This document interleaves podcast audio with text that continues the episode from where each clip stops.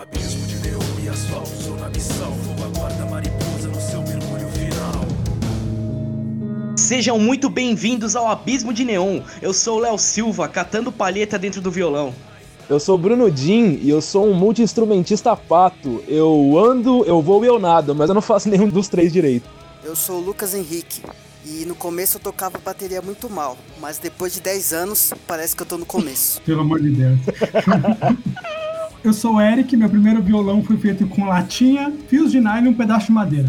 Eu sou o Júlio Muti e faz 21 anos que eu finjo que sou baixista. Eu sou a Thaís e eu tenho várias personalidades. Hoje eu não sei quem tá aqui. E hoje a gente vai trocar ideias sobre as nossas experiências dentro da música, sobre a nossa formação musical e o que nos influenciou a começar. Mas antes, você tá ligado que tem merch do Horizonte Cinza lá em doutrolado.com.br, né? Tem camiseta, boné, moletom, tudo pelo PagSeguro para vocês sem medo e ter uma experiência satisfatória. Não esquece, Horizonte Cinza em doutrolado.com.br e depois manda uma foto com a peita pra gente postar nas páginas do Horizonte Cinza. Recado dado, convidados ilustríssimos, vamos conhecer a construção que nos trouxe a este eu músico no abismo de neon.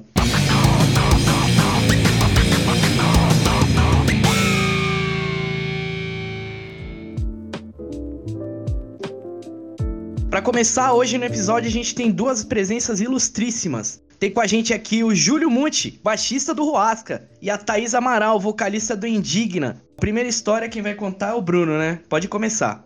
Eu acho que, que é legal contar como a gente teve o primeiro contato, acho que o principal, né, gênero da, de todas as bandas aqui é o rock. E o principal contato que eu tive com o rock foi por causa do meu pai. Meu pai era um cara que gostava muito de, de Kiss, de Alice Cooper, Duran Duran, Tears, Tears for Fears. As fofinhas. Essas pegadas, assim, tinha as fofinhas, exatamente. E a gente tava até falando sobre antiguidade aqui em off, e eu lembro de um dia, é, puta, lá no, no princípio da internet, tinha um, um site que chamava Usina do Som. Eu não sei se, se algum de vocês aqui chegou a acessar alguma vez. Sim. Era, era tipo como. Você lembra? Eu Puta lembro. que pariu. Não, não é uma memória falsa minha, que maravilhoso. E, e pra você e pra quem não acessou, era tipo uma ideia do que é o Bandcamp hoje em dia, do que era o MySpace, tá ligado? E eu lembro de um dia meu pai chamar, me chamar pra. Ah, vem escutar, um, vou te mostrar umas músicas aqui. E ele me mostrar Raimundos e Tóquio, que era a banda que o Supla era vocal, tá ligado? E era a época do, do Lavota Novo. E eu lembro pra- de ouvir pra caralho Garota de Berlim do- por, por uma semana. Green Hair do, da- do Tóquio. Eu achava foda. E acabou que eu comecei a tocar meio que por coincidência. Talvez não é co- coincidência a palavra, mas tipo, foi num dia que eu, numa aula, tava na escola com um camarada meu, talvez se eu tivesse faltado esse dia, eu não tivesse pego esse caminho todo, tá ligado? E eu lembro de estar um dia na escola trocando ideia com esse camarada, que, pô, o Rodrigo já foi citado em outros episódios aqui, o vocal da minha primeira banda. E eu lembro da gente estar trocando ideia sobre Rage Against the Machine e Black Sabbath na sala de aula, tá ligado? E eu lembro da gente chegar num momento lá e falar, porra, e se a gente fizesse uma banda? E se a gente tocasse? A gente, é, realmente, né? Eu acho que, acho que a gente consegue fazer isso. Mas, tipo, ninguém sabia tocar porra nenhuma. Não, não tenho nenhum familiar próximo que é músico nem nada. Então, meio que a gente teve a ideia de, de fazer a banda ali, e ali mesmo a gente decidiu que cada um ia tocar, tá ligado? Aí ficou que ele ia ser o vocalista, eu falei, pô, vou, vou tocar guitarra então. E comecei na guitarra, e a gente tinha um amigo em comum, que estudava na mesma escola que a gente, não na mesma sala, mas na mesma escola, que era o Ramon, que estudava na mesma época que a gente lá. Que eu comecei a trocar ideia com o Ramon na época, inclusive, por conta de um, de um gosto similar de uma banda que a gente tinha, que era Iron Maiden. Ramon. tipo, Nossa. pensar que o Ramon escutava Iron Nossa. Maiden é muito bizarro, tá ligado? É, muito bizarro. O bicho, o bicho hoje gangueirão, quem vê não imagina que ele escutava Best of the Beast É. o dia inteiro, tá ligado? E acabou que a gente teve, ah, não, tinha o Ramon lá em comum, a gente chamou ele também, que não tocava porra nenhuma. E acabou que ele, ah, vamos tocar, né? E nem foi pra ser baixista, ele ia ser baterista da banda, tá ligado? Hum, E era era para ser inicial. A gente falava que era uma banda de hardcore, mas a gente tinha duas metades de música só que totalmente aleatórios, riff e tudo mais. E a gente nem, nem manjava muito de subgênero, nem porra nenhuma, tá ligado? Chamava de hard, hardcore, mas nem sabia. E chamava Black Duck, essa banda, Pato Preto. Os nomes, nomes de primeiras bandas, né? Sempre excelentes. Sempre, mano. Eu lembro que no, no quarto do Ramon, o Ramon e o Rodrigo sempre desenhavam. E eles pegaram com um lápis mesmo e fizeram na parede do quarto do Ramon, grandão, assim, escrito Black Duck. E de símbolo eles colocaram aquela máscara do Super Patos, tá ligado? Aquele time de hockey que tinha até o desenho animado. Da do hora. Mighty Ducks. Eu lembro disso aí. E a gente usava isso daí, só que nunca foi pra frente. Depois só que teve a Starks, que era a banda de new metal, que aí o, o Ramon já foi pro baixo. E basicamente eu comecei nisso, né? Tipo, tocando guitarra, e igual eu falei na introdução que de multi-instrumentista pato, que anda, nada, voa, mas não faz nenhum direito. É porque nesse caminho eu fui, fui querendo aprender, né? Tocar bateria, tocar baixo, tocar teclado. Conheci como tecladista, inclusive, né? É verdade, né? Na Becoming the History eu ia entrar na banda como tecladista, né? Acabou que eu virei guitarra depois. E Exatamente. meio que você entrou, vocês foram aprendendo tocando. Vocês montaram a primeira banda e começaram a tocar depois. É, não, a gente foi aprendendo tocando, tipo, é, minha irmã, é, minha irmã mais velha, ela gostava muito de sertanejo na época e tinha comprado um violãozinho pra ela tocar.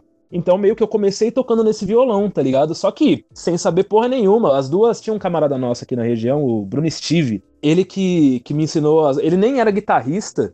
E ele que me ensinou as músicas de violão, tá ligado? E eu lembro que as primeiras músicas que eu aprendi, nem, nem música, né? Eu fui aprender a tocar a música completa lá pra frente só. Aprendi os riffzinhos, uns trechos.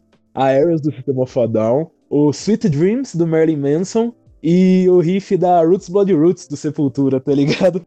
Ah, daí até eu, hein? Ah, 0101, né, mano? Que, que salva qualquer iniciante, mas é maravilhoso demais, né, porra? Sepultura é amor eterno. Acho que Roots Bloody Roots foi uma das primeiras quando eu aprendi a dropar guitarra. Mano. Caralho, pode crer, né?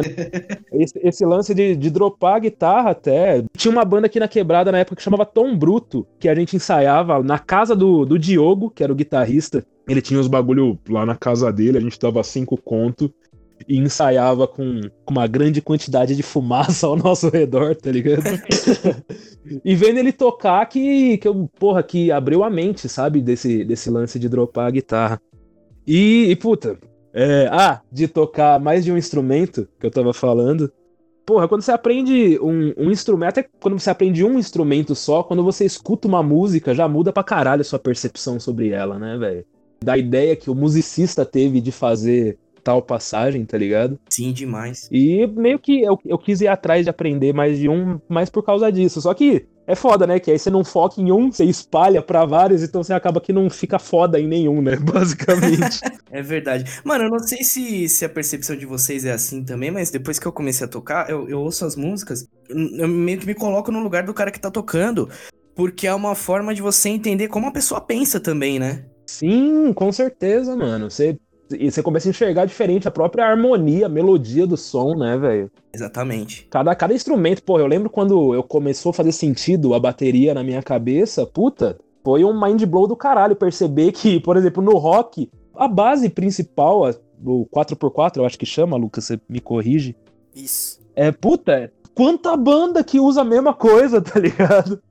Então meio que dá essa caralho, como, como é diferente. Você vai escutar um axé depois que você entende a bateria, você enxerga de outra forma, por exemplo, tá ligado? Saindo do rock. No próprio sertanejo, né? O sertanejo, desde o sertanejo romântico dos anos 90, é, é basicamente isso, né? É verdade, com certeza. Até no, no sertanejo mesmo tinha umas, umas frases de guitarra mais soladas, assim, que você vai escutar hoje em dia e você fala, olha só o que esses caras estavam fazendo, tá ligado? Muita influência do- dos country, né? É verdade. É, puta, vários guitarristas monstruosos, né, no, no country raiz dos Estados Unidos, né? Exato. E basicamente foi isso. E, tipo, acabei virando vocalista do Horizonte Cinza também, numa puta coincidência que eu ia ser guitarrista do Horizonte Cinza antes do Eric entrar na banda. Até. Eu morei um ano em Juiz de Fora, enquanto eu tava morando lá, mas obviamente já tinha os planos pra voltar pra São Paulo. E os meninos formaram o, a Horizonte Cinza, que na época chamava Alpha Terror. Como que aceita o convite pra entrar no Alpha Terror, mano? Caralho, Alpha Já Terror. teve outro nome? Já, então, aí que tá. Se o nome fosse esse, não teria entrado, não, né, cara? Não, não, então, mas eu, eu não admitia. Eu vou, eu vou chegar lá, eu vou chegar lá. Aí, enquanto eu tava lá em Juiz de Fora, o Ramon me chamou pra, pra ser guitarrista. E era eu, o Giovanni, que foi o guitarrista antes do Léo entrar na banda, né? Na bateria não era nem o Aldo, era o Henrique Nantes, puta, que é um grande amigo nosso, tá ligado? O Ramon no baixo e o Maurício, o Broco Style, que, porra, artista incrível, grafiteiro, serigrafista, tá ligado? E ele ia ser o vocal. Só que acabou que teve o primeiro ensaio deles lá, acho que os riffs que o Giovanni levou, a ideia da banda, mesmo assim, era pra ser rapcore. E os riffs que ele levou, acho que era meio metalcore, assim, e acabou que deu uma desanimada nos moleques. Aí deu uma, uma calmada, assim, e teve um Natal que eu vim aqui pra São Paulo visitar minha mãe. E puta, eu tava escutando pra caralho Plant Ramp, Black Alien, tava escutando Emicida demais. O Rael tinha acabado de lançar aquele Ainda Bem que Seguia as Batidas do Meu Coração, tá ligado? E puta, escutando pra porra, e comecei a escrever. E escrevi quando eu tava lá em Juiz de Fora, Fragmentos e A Despertar, que tá no primeiro EP da banda até, tá ligado? Aí teve esse Natal que eu vim aqui pra, pra São Paulo visitar minha mãe. E, porra, saudade de todo mundo. O Ramon veio aqui também pra trocar uma ideia comigo. Mostrei as letras pra ele e como. E o Maurício já tinha desanimado, tá ligado? E tinha saído, não ia ser mais vocal. E tava sem vocal, eu mostrei as letras pro Ramon. O Ramon falou: Porra, por que, que você não canta então? É, pô, beleza, né? Vamos tentar aí. Aí foi nisso que os meninos chamaram o Eric pra ser o outro guitarrista junto com o Giovanni. E aí, pô, eu voltei pra Juiz de Fora, em Juiz de Fora ainda eu escrevi o Caldo Sonha Brisa lá. E, e, dei o nome de Horizonte Cinza pra banda, né? Tava, porra, uma saudade daqui, né? É, sei lá, pra gente que mora aqui, às vezes a gente fica meio puto com São Paulo. Mas eu tive a experiência de morar em outro estado e, puta, eu sentia uma falta de, de vocês, né, principalmente. Mas de todo o ambiente, né? Que, porra, a gente sei lá, eu pelo menos cresci aqui, né? É uma parada que a gente tá habituado, né? Cafezinho e trânsito faz parte da, da sua vida, cara. Exatamente, choveu parou a cidade, é coisa maravilhosa, pô. e por isso que chama Horizonte Cinza, né? Na época que eu tava lá, eu já nomeei, aí quando voltei aqui pra, pra São Paulo, a gente começou a ensaiar. E rolou tudo, toda essa doideira. E felizmente, pelo menos como vocal até agora, vocês estão me aceitando na Eu não fui expulso ainda. Então, cara, é uma parada que a gente tava falando, acho que na primeira live que o Horizonte Cinza fez no Instagram lá, que foi um bate-papo e tal. Ah. É, eu tava falando com o Ramon do, do quanto foi chocante quando você apareceu vocalista, tá ligado? Pode crer. Porque quando você foi pra Juiz de Fora, a gente ainda tinha. Eu, você e o Lucas, a gente tava tentando é, manter uma banda ali de instrumental, lembra? Como o que era pra ser a Become the History, e a gente tava tentando fazer um projeto novo dela. Sim, sim. E nesse meio tempo que você foi, daí você voltou pra visitar sua mãe, acho que a gente chegou até a fazer um ensaio ainda. Pode crer. E aí, quando você voltou definitivamente, um tempo depois você me mandou o link do Horizonte Cinza e falou: Ó, é minha banda nova. Eu falei, eita porra, as ideias do Bruno, mano. Pode crer. Foi E foi, um- foi um choque, assim, eu falei, caralho, mano, o, porra, o maluco só fala bosta aí, tá escrevendo mal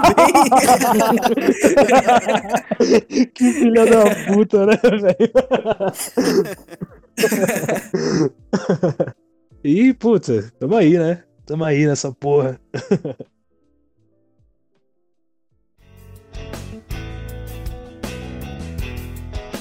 O meu primeiro contato, assim, com as, umas músicas mais alternativas foi com influência do meu irmão mais velho. Eu lembro até hoje que, tipo, ele tava ouvindo Linkin Park no, no rádio. Nossa. Olha só, Era na época da Crawling ainda. Foi bem quando Linkin Park estourou. começo ali dos 2000, né? Isso. Eu ouvi aquele som, eu fiquei, tipo, que que é isso, mano? Porque até então eu ouvia mais rap. Hum. Olha só. Eu ouvia bastante rap. Espaço rap, 105 FM e tal, eu ouvia bastante rap. Ah, então assim. até faz sentido você ter se interessado, né? Pela abordagem que eles têm um pouco mais de rap mesmo. Sim, é, então, foi, foi tipo isso, é. Aí eu ouvi aquela. O flow do Mike Shinoda e tal, misturado com a voz do Chester, eu fiquei. Mano, o que que é isso? Fiquei estupefato. Ficou sem saber se tava em Lagoinha. né? Que, que eu tô? Aí, tipo, nessa época tinha muito, pelo menos pra mim, é, eu pegava as músicas que eu via no rádio e gravava naquelas fitinhas, cassete. Nossa, clássicos. Então, clássico. Aí eu, daí eu fiquei escutando. Nossa, escutei essa música. E o tempo foi passando e, tipo, teve uma época que, um pouco mais pra frente, que o meu irmão começou a ir pra igreja e tal. E tinha um grupo de jovens que jogava bola lá na frente da igreja. Grupo de jovens é a galera que. Os jovens que se juntam na igreja mesmo. É tipo um grupinho, né? Uma, uma mini maçonaria ali dos. Ô, Lucas, tira uma, tira uma dúvida minha. Esse seu irmão mais velho que você tá falando é aquele que joga bola com a gente? Isso, ele mesmo. Puta, eu tava Ah, pensando tá, nisso. entendi. Nossa, eu Beleza. odeio jogar contra seu irmão, velho. Puta que pariu, velho. o bicho é muito bruto, você é louco. Tem um chutão, mano. Então, aí nessa época, tipo, meu irmão tava indo muito pra igreja e ele me chamou pra participar desse grupo de jovens. E daí eu fui, né? Porque eu jogo. Me chamava pra jogar bola, eu ia, né? Tá- vocês estão ligados, né? Sim, lógico. Então. E daí, tipo, o meu primeiro contato com a bateria foi nessa igreja. Caralho. Só que eu não cheguei a tocar lá. Quantos anos que você tinha nisso daí? Eu tinha uns 13 anos nessa época. Garoto. Menino, ó. Sorte sua. né? E daí, tipo, eu olhei aquela bateria assim de longe, eu, tipo, já com aquele. com aquela coisa de ouvir o som do Linkin Park e das outras bandas que eu já tava ouvindo naquela época, tipo P.O.D. Nessa época, meu irmão mesmo me apresentou o P.O.D. E daí, tipo, olhei a bateria assim, eu falei, esse instrumento é da hora, mas não sei se eu vou conseguir tocar, não. E aí, tipo, acabei desistindo, eu nem cheguei a tentar tocar. Você aceitou ou não? Falei, não, consigo, não consigo. Não consegue. Não consigo. Mas foi o seu prim- primeiro flerte ali, pelo menos, né? Isso, eu olhei a bateria, a bateria olhou pra mim, só que, tipo, falei, putz, não Aí vai você dar, pipocou pra ela. não vai dar, pipoquei.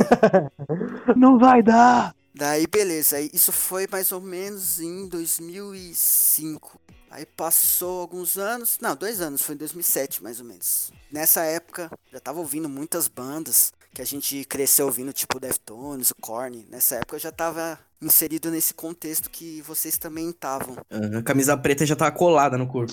A camisa preta já tava... Tava, Tava tomando vinha doidado. Doidado, A camisa preta já tava cinza, desbotada, né? Já mesmo. Mano, deixa eu só fazer uma vírgula. Eu tinha uma camisa do Korn. Tá ligado aqueles potinho que é tipo um pó que você deixa. Você cozinha a camisa e aí pinta ela? Hã? Nossa. Mano, eu. Tá ligado? É tipo um, um tubinho que tinha um pó É, preto. era Que você jogava tingir na água, mesmo. deixava na água quente, eu acho. Isso, pra É. tingir roupa. Mano, eu tingi essa camisa do Korn três vezes, velho. Ela desbotava e tingia. E não zoava a estampa, não? Ah, ficava daquele jeito, mas foda-se, né, velho? Nós, nós, nós é grunge, Trampo de caralho. adolescente, né? Tudo uma. Exatamente, foda-se. Excelente. Desculpa, era só. Eu precisava comentar Não, pô, essa camisa. Aí, mais ou menos nessa época, 2007, mais ou menos, que eu comecei a ir no- nos, nos rolês, nos shows. Na época do Pirajussara, que tinha muito rolê por ali pelo Imbu. Foi ali que eu comecei a ir nos shows. E aí, tava num, num desses rolês, que era num bar chamado Noturno. Tipo, eu tava esperando um pessoal, né, amigo meu, na frente lá. E aí chegou um moleque, assim, é. Do nada, assim, ele tava com a camisa do Linkin Park, eu tava com a camisa do Slipknot, assim. E a gente começou a trocar ideia. Do nada, assim, tipo, eu nem nunca tinha visto esse moleque na minha vida. Caralho. Mas, tipo, Deu, deu match. bateu aquela identificação. Isso, foi Deu isso. match. Foi isso. É do- dois malucos com camisa de new metal é igual o cachorro quando vai cheirar o cu do outro, né? Na hora. Exatamente, mano. e aí a gente começou a trocar essa ideia. E aí ele tocava guitarra. E aí eu meti o louco falando que ah, eu toco bateria. Mas nunca nem tinha tocado, mano. Caralho, ludibriou mesmo no primeiro encontro. Que louco. Chegou na mentira. Cheguei no conto. Aí a gente manteve contato, né? Porque, tipo, esse moleque ele morava lá perto de casa. Aí eu colei na casa dele. E ele tinha uma bateria lá, só que Ó. ela tá desmontada. E ele nem chegou a montar na época. Tipo, a gente ficou. Comecei a colar lá na casa dele. Aí ele ficava tocando guitarra lá e eu vi uns sons lá, trocava uma ideia. Aí depois de um tempo, uns quatro meses mais ou menos, ele montou a bateria, assim, do nada. Um dia eu tava lá, ele pegou e montou a bateria. Pode crer. Aí ele falou, ah, vamos fazer um som. Aí eu peguei, ah, falei, demorou. O zóio brilhou igual criança quando ganha um brinquedo da Oxi. estrela. Foi isso. Daí ele montou a bateria, a bateria não tinha nem. Era uma bateria BNB, que é tipo uma bateria muito pra iniciante mesmo. Mas aquela bateria ali É pra tipo mim o era. matonante das baterias. Isso, Nossa. esse- isso mesmo. Bem observado. E essa bateria não tinha nem pedal, mano. Tipo, comecei tocando sem pedal. Mas vamos lá. Cara, você dava, dava uma bica no É, bumbo, só né? pisava no chão só, era só o marcar kick tempo. mesmo, né? É, Dava um... É, literalmente que. Foi tipo, tipo os Flintstones da bateria. Exatamente. Exatamente. Da hora, mano. os pratos de, de latão, tá ligado? Que você entorta na mão. Aquele som gostoso. Puta, tô ligado. Pode crer.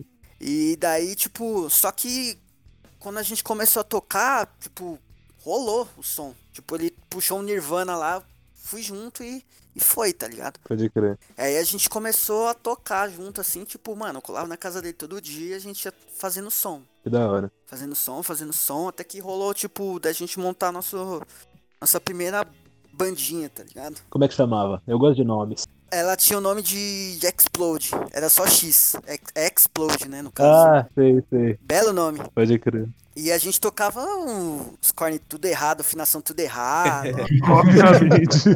obviamente, né? E a- aí a gente foi tocando um tempo e tal, a gente chegou até a fazer uns dois shows, só que aí depois a banda não, não virou. E aí foi assim, eu lembro até hoje, tipo, a gente parou de tocar em dezembro, mais ou menos, dezembro de 2008. Aí eu conheci o Bruno, tipo, numa festa em fevereiro de 2009, Na casa do, do Vinícius Pokémon, que já foi citado aqui. na casa do Vinícius Pokémon. Que é citado em todo o programa, inclusive. Exatamente. É, O Vinícius do, do. que era do. Como é que era o nome da banda dele? Pinhata. Pinhata. Pinhata, mano. Nossa. Caralho, você, você tá com a memória foda também pra isso. Nossa, meu, vocês não viram nada, velho. Da hora. Essa banda, Lucas, era uma que a gente ia fazer de HC Old School, não é? Que é o Vinícius ia Isso. cantar. Eu lembro que, é que eu aí. tinha tirado, é uma música que eu lembro que, que foi a Macabre Day, depois da do Becoming the History, era uma das músicas. E a outra que eu tirei na época é aquela Forever do Throwdown, tá ligado? Pam pam pam, tan tan, tá ligado? Eu lembro desses dois sons da gente, da gente tocando, deu, deu tirando pra caralho em casa pra gente tocar, e essa banda nunca virou, né? Você chegou até a tirar o. aquela música do As Blood Runs Black até. Nossa, em Days. Dying Days. Ah, em Nine Days, pode crer, pode crer. É verdade, é verdade. Isso. Nossa, essa música era foda. Você Essa chegou música a era tirar foda. esse som nessa época.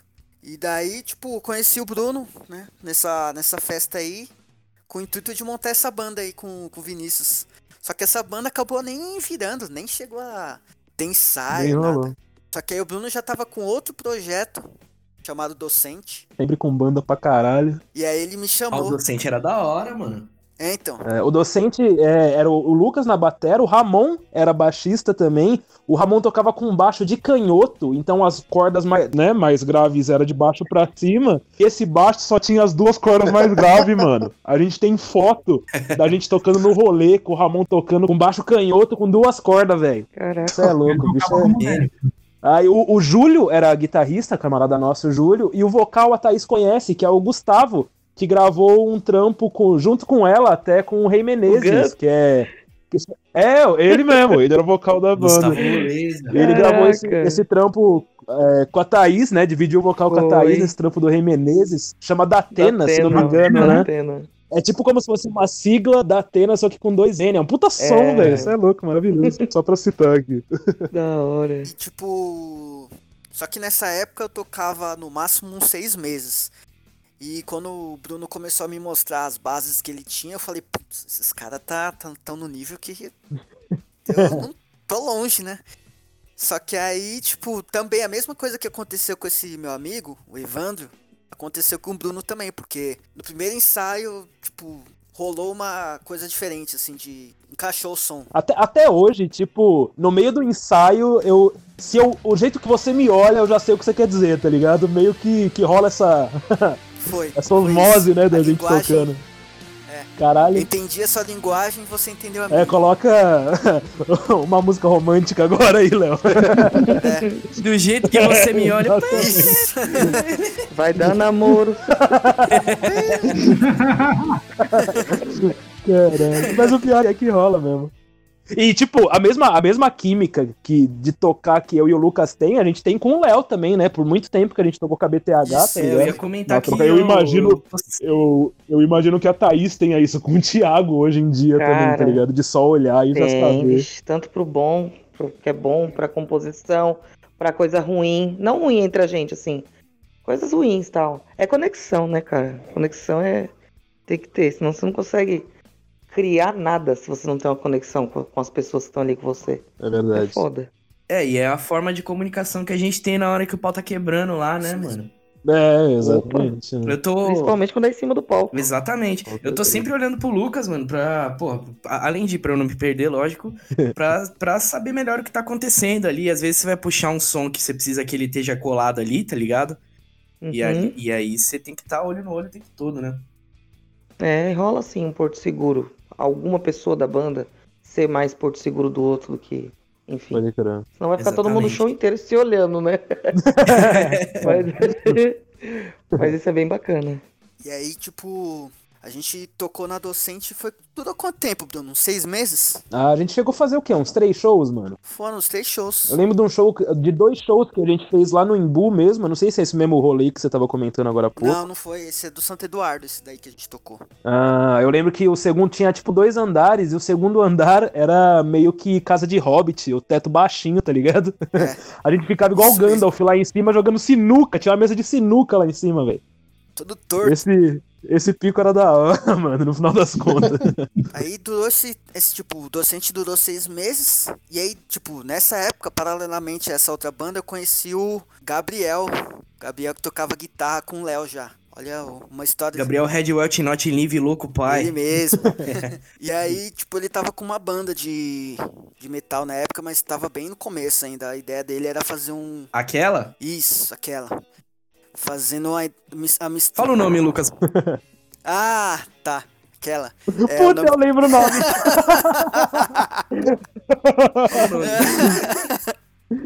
Ai, cara. Pera aí, eu vou ter que me recompor. O nome da banda na. o nome da banda na época era Dark Shadows. Dark Shadows. Vocês só Era. podem dar essa. Era o que? Era Era. a sombra sombria, né? Quando os caras me chamaram pra essa banda, a primeira coisa que eu fiz foi mudar o nome, mano. uh, tô sim, tô afinzão, mas peraí. Até toco, mas calma lá, né? Inclusive, essa banda aí era com um camarada aí saudoso aí, é, o Cauê, né? Era, mano. Verdade. Fica a memória aí desse cara aí. Cauê, porra, Cauê causou demais o show da Indigna, viu? Ó, pode crer. Breve hora. partida. E só que aí, né, né, nessa época que ele me chamou, ele era amigo do Mauri, que é um moleque que também era amigo do Léo. Uhum. Que através dele eu conheci o Léo, o Mauri. Que ele mora aqui na rua de cima da minha. Isso. Aí ele falou, pô, tem um, tem um amigo que toca guitarra que ele tá precisando de um batera lá. Aí ele me conheceu e falou, vai, faz um teste lá. Teste, as ideias. É, E daí, tipo, como se os caras fossem. Ah, quer fazer um teste pra tocar onde? No Metallica, não, no Dark Shadows. Puta que pariu, né, velho? É. E daí, tipo, eu fui lá na casa dele, ele me mostrou os riffs. Aí eu falei, ah, vamos um som. E aí, a mesma coisa que aconteceu com, com o Bruno também, tipo, aconteceu com, com o Gabriel. A gente fez o primeiro som. Porra, então não é a gente que é especial, você que é Como foda, assim? caralho. Não, eu não, pô. O Lucas é um Eu não, catalisador, né? É, você é o catalisador de tudo, Acho porra. que não. Você é louco. Sou, toco mal pra cacete ainda, pô. E daí, Olha, humildão. Tururu. E daí, tipo, a gente fez o ensaio, rolou o som legal. Só que aí faltava a gente pra completar a banda, né? E daí a gente foi recrutando os Vingadores. aí eu lembro que eu e o Gabriel, a gente foi. Eu, o Gabriel e o Mauri, a gente foi lá na casa do Léo pra crer. chamar ele pra tocar na banda. Já ouviu falar na iniciativa Dark Shadows? Isso aí. Só que o Léo não tava. Parece que não tava muito afim de tocar. Ah, porra. mas fala aí, fala aí, Léo. Não, Como é que foi? Como que você recebeu a. eu tava afim sim, mano. Eu tava assim. Eu acho que. É que vocês chegaram falando alguma coisa, eu já saí fazendo piada com o nome dos bagulhos. foi, foi. Ah, o Léo é assim, né, mano? Tipo, cinco minutos de conversa ele já tá, mano, zoando a sua família. Falei, meu primeiro idioma é falar bosta. Não pode ver um assunto sério que já quer falar uma bosta. Tamo junto, Léo. E daí, tipo, o Léo entrou na banda e a gente começou a ensaiar.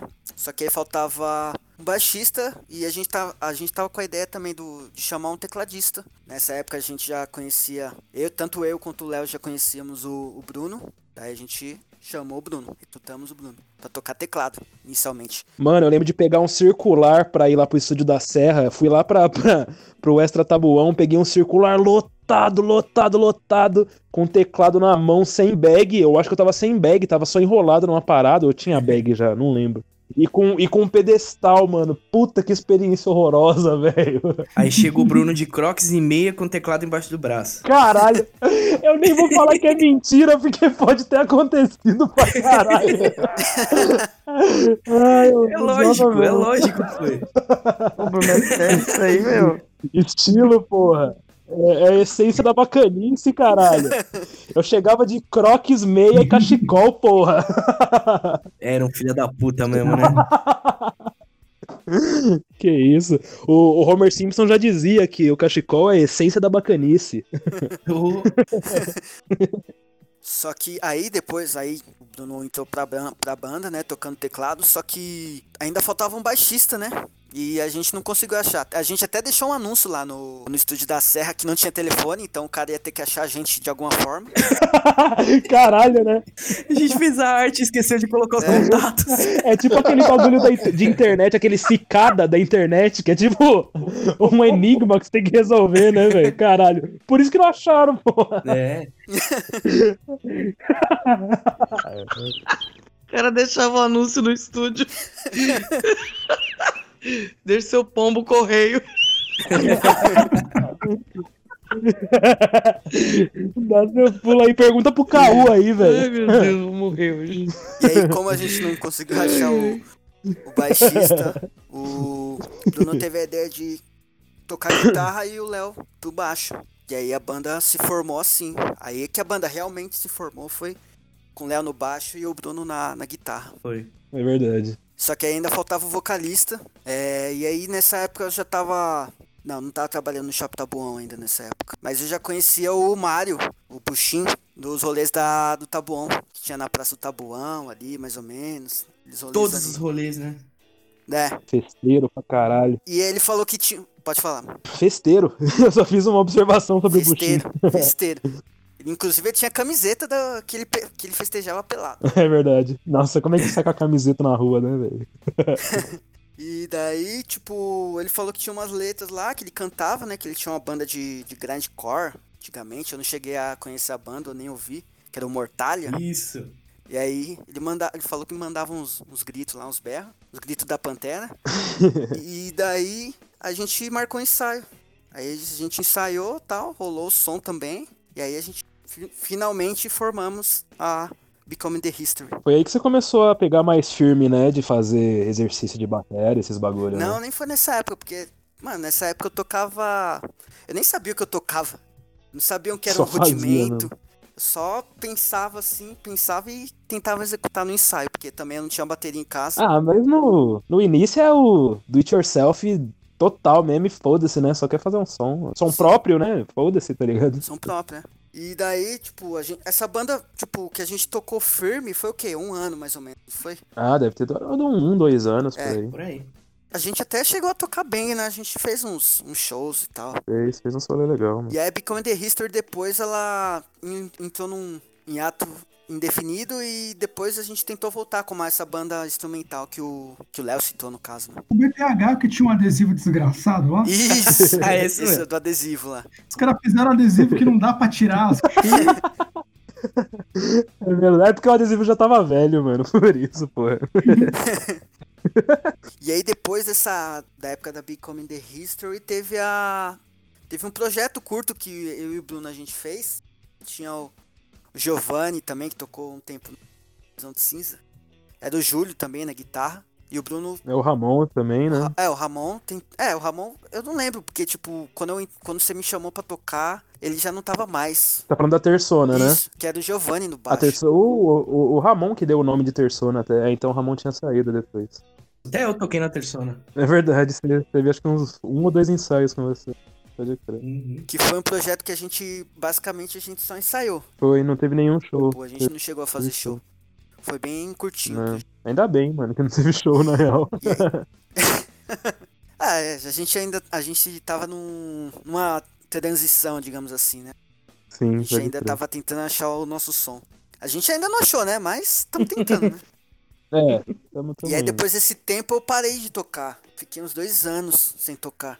Porque foi mais ou menos na época que o Bruno foi pra Juiz de Fora. E, tipo, a gente que ia atrás de montar as coisas, de montar os, as bandas e tal, de tentar. E aí ele foi pra Juiz de Fora eu fiquei um tempo sem tocar. Fiquei esses dois anos, de 2012 até 2014, mais ou menos. 2014 eu tava já, tipo. Eu tava estudando na Tech do Imbu. Tava, tipo, fazendo outras paradas. E aí o. Eu lembro um dia que eu fui. Eu tava no. No centro do Tabuão e o Giovanni veio conversar comigo. Do nada eu trombei o Giovanni. E aí ele falou, "Ô, a gente tá montando um projeto lá, uma banda nova, não sei o que, não sei o que. Você não quer tocar não? Caralho. E tipo, nessa época eu tava meio que começando o TCC, mano. Eu falei, putz, velho, não vai rolar não, mano. Aí eu não aceitei de primeiro. Já era meio que o, o embrião do. Eu acho que eu nem sabia É, então. disso, mano. Já era meio que o embrião do Horizonte Cinza. Só que eu tava cheio de coisa pra fazer. Até que eu acabei não aceitando, né? Pode crer. Aí passou, tipo, foi coisa de. Foi tempo de você voltar, Bruno, pra, pra São Paulo, que você me chamou. E, tipo, eu já tava mais, mais tranquilo, já tava mais encaminhado o TCC nessa época. Mas de boa. E daí você me mostrou uma, umas bases lá, eu falei, vamos, vamos sim, vamos. Com certeza, demorou. Aí foi que eu entrei pro Horizonte Cinza. Tamo aí. Pode crer. Quando você entrou, já devia ter umas três músicas, né? Era, tinha três músicas, era a, a Fragmentos, a Despertar e a O Caso Sonha Brisa. Tinha essas três músicas. É, foi, foram as três primeiras que, que eu escrevi, de É, então. fato, que eu até citei na história. Então tinha essas bases. Pode crer. E aí a gente foi ensaiar lá no. Foi até no, na Teodoro, ensaiar a primeira vez. Aí rolou o som, É verdade. rolou legal. E aí tamo aí. Até hoje. E é isso aí. Fechou. Ah, só mais uma coisa. Eu lembrei agora que o Bruno tava falando do que ele tava tocando vários instrumentos e que não se dedicou em nenhum e tal. Hum, Tipo, eu lembro que teve uma época que eu fui na sua casa, Bruno, que você tava tocando teclado, que eu queria aprender teclado. Não sei se você lembra disso. é verdade, eu lembro de você me falar Então, isso. Eu você lembro até, mesmo. tipo, deu uma primeira aula lá de teclado e tal, aí eu fiz. Só que, tipo, um pouquinho, um pouco tempo depois eu pensei, putz, eu não sei, não sei nem o que, que é um, um rudimento de bateria, eu já quero tocar outro instrumento. Pode crer, Aí eu falei, putz, eu vou, pode crer. vou desistir dessa ideia, vou focar na bateria. E foi então, né? Foi depois disso que eu comecei realmente a estudar a bateria. Aí eu estudava lá todo dia, Caralho. uma, duas horinhas e fui estudando, pegando firme. Você viu que, que de- depois de uma aula comigo, ele desistiu de tocar teclado. Foi mais pela minha Caralho. incompetência do que. enf- Enfim. Foi mais a minha própria incompetência, não foi. Não teve nada a ver com você, mano. Pode crer. Não é você, sou eu. É, aquela clássica, né? Mas então foi isso. Foi, foi só nessa época que eu comecei a realmente estudar bateria. Enfim, acabou. É isso.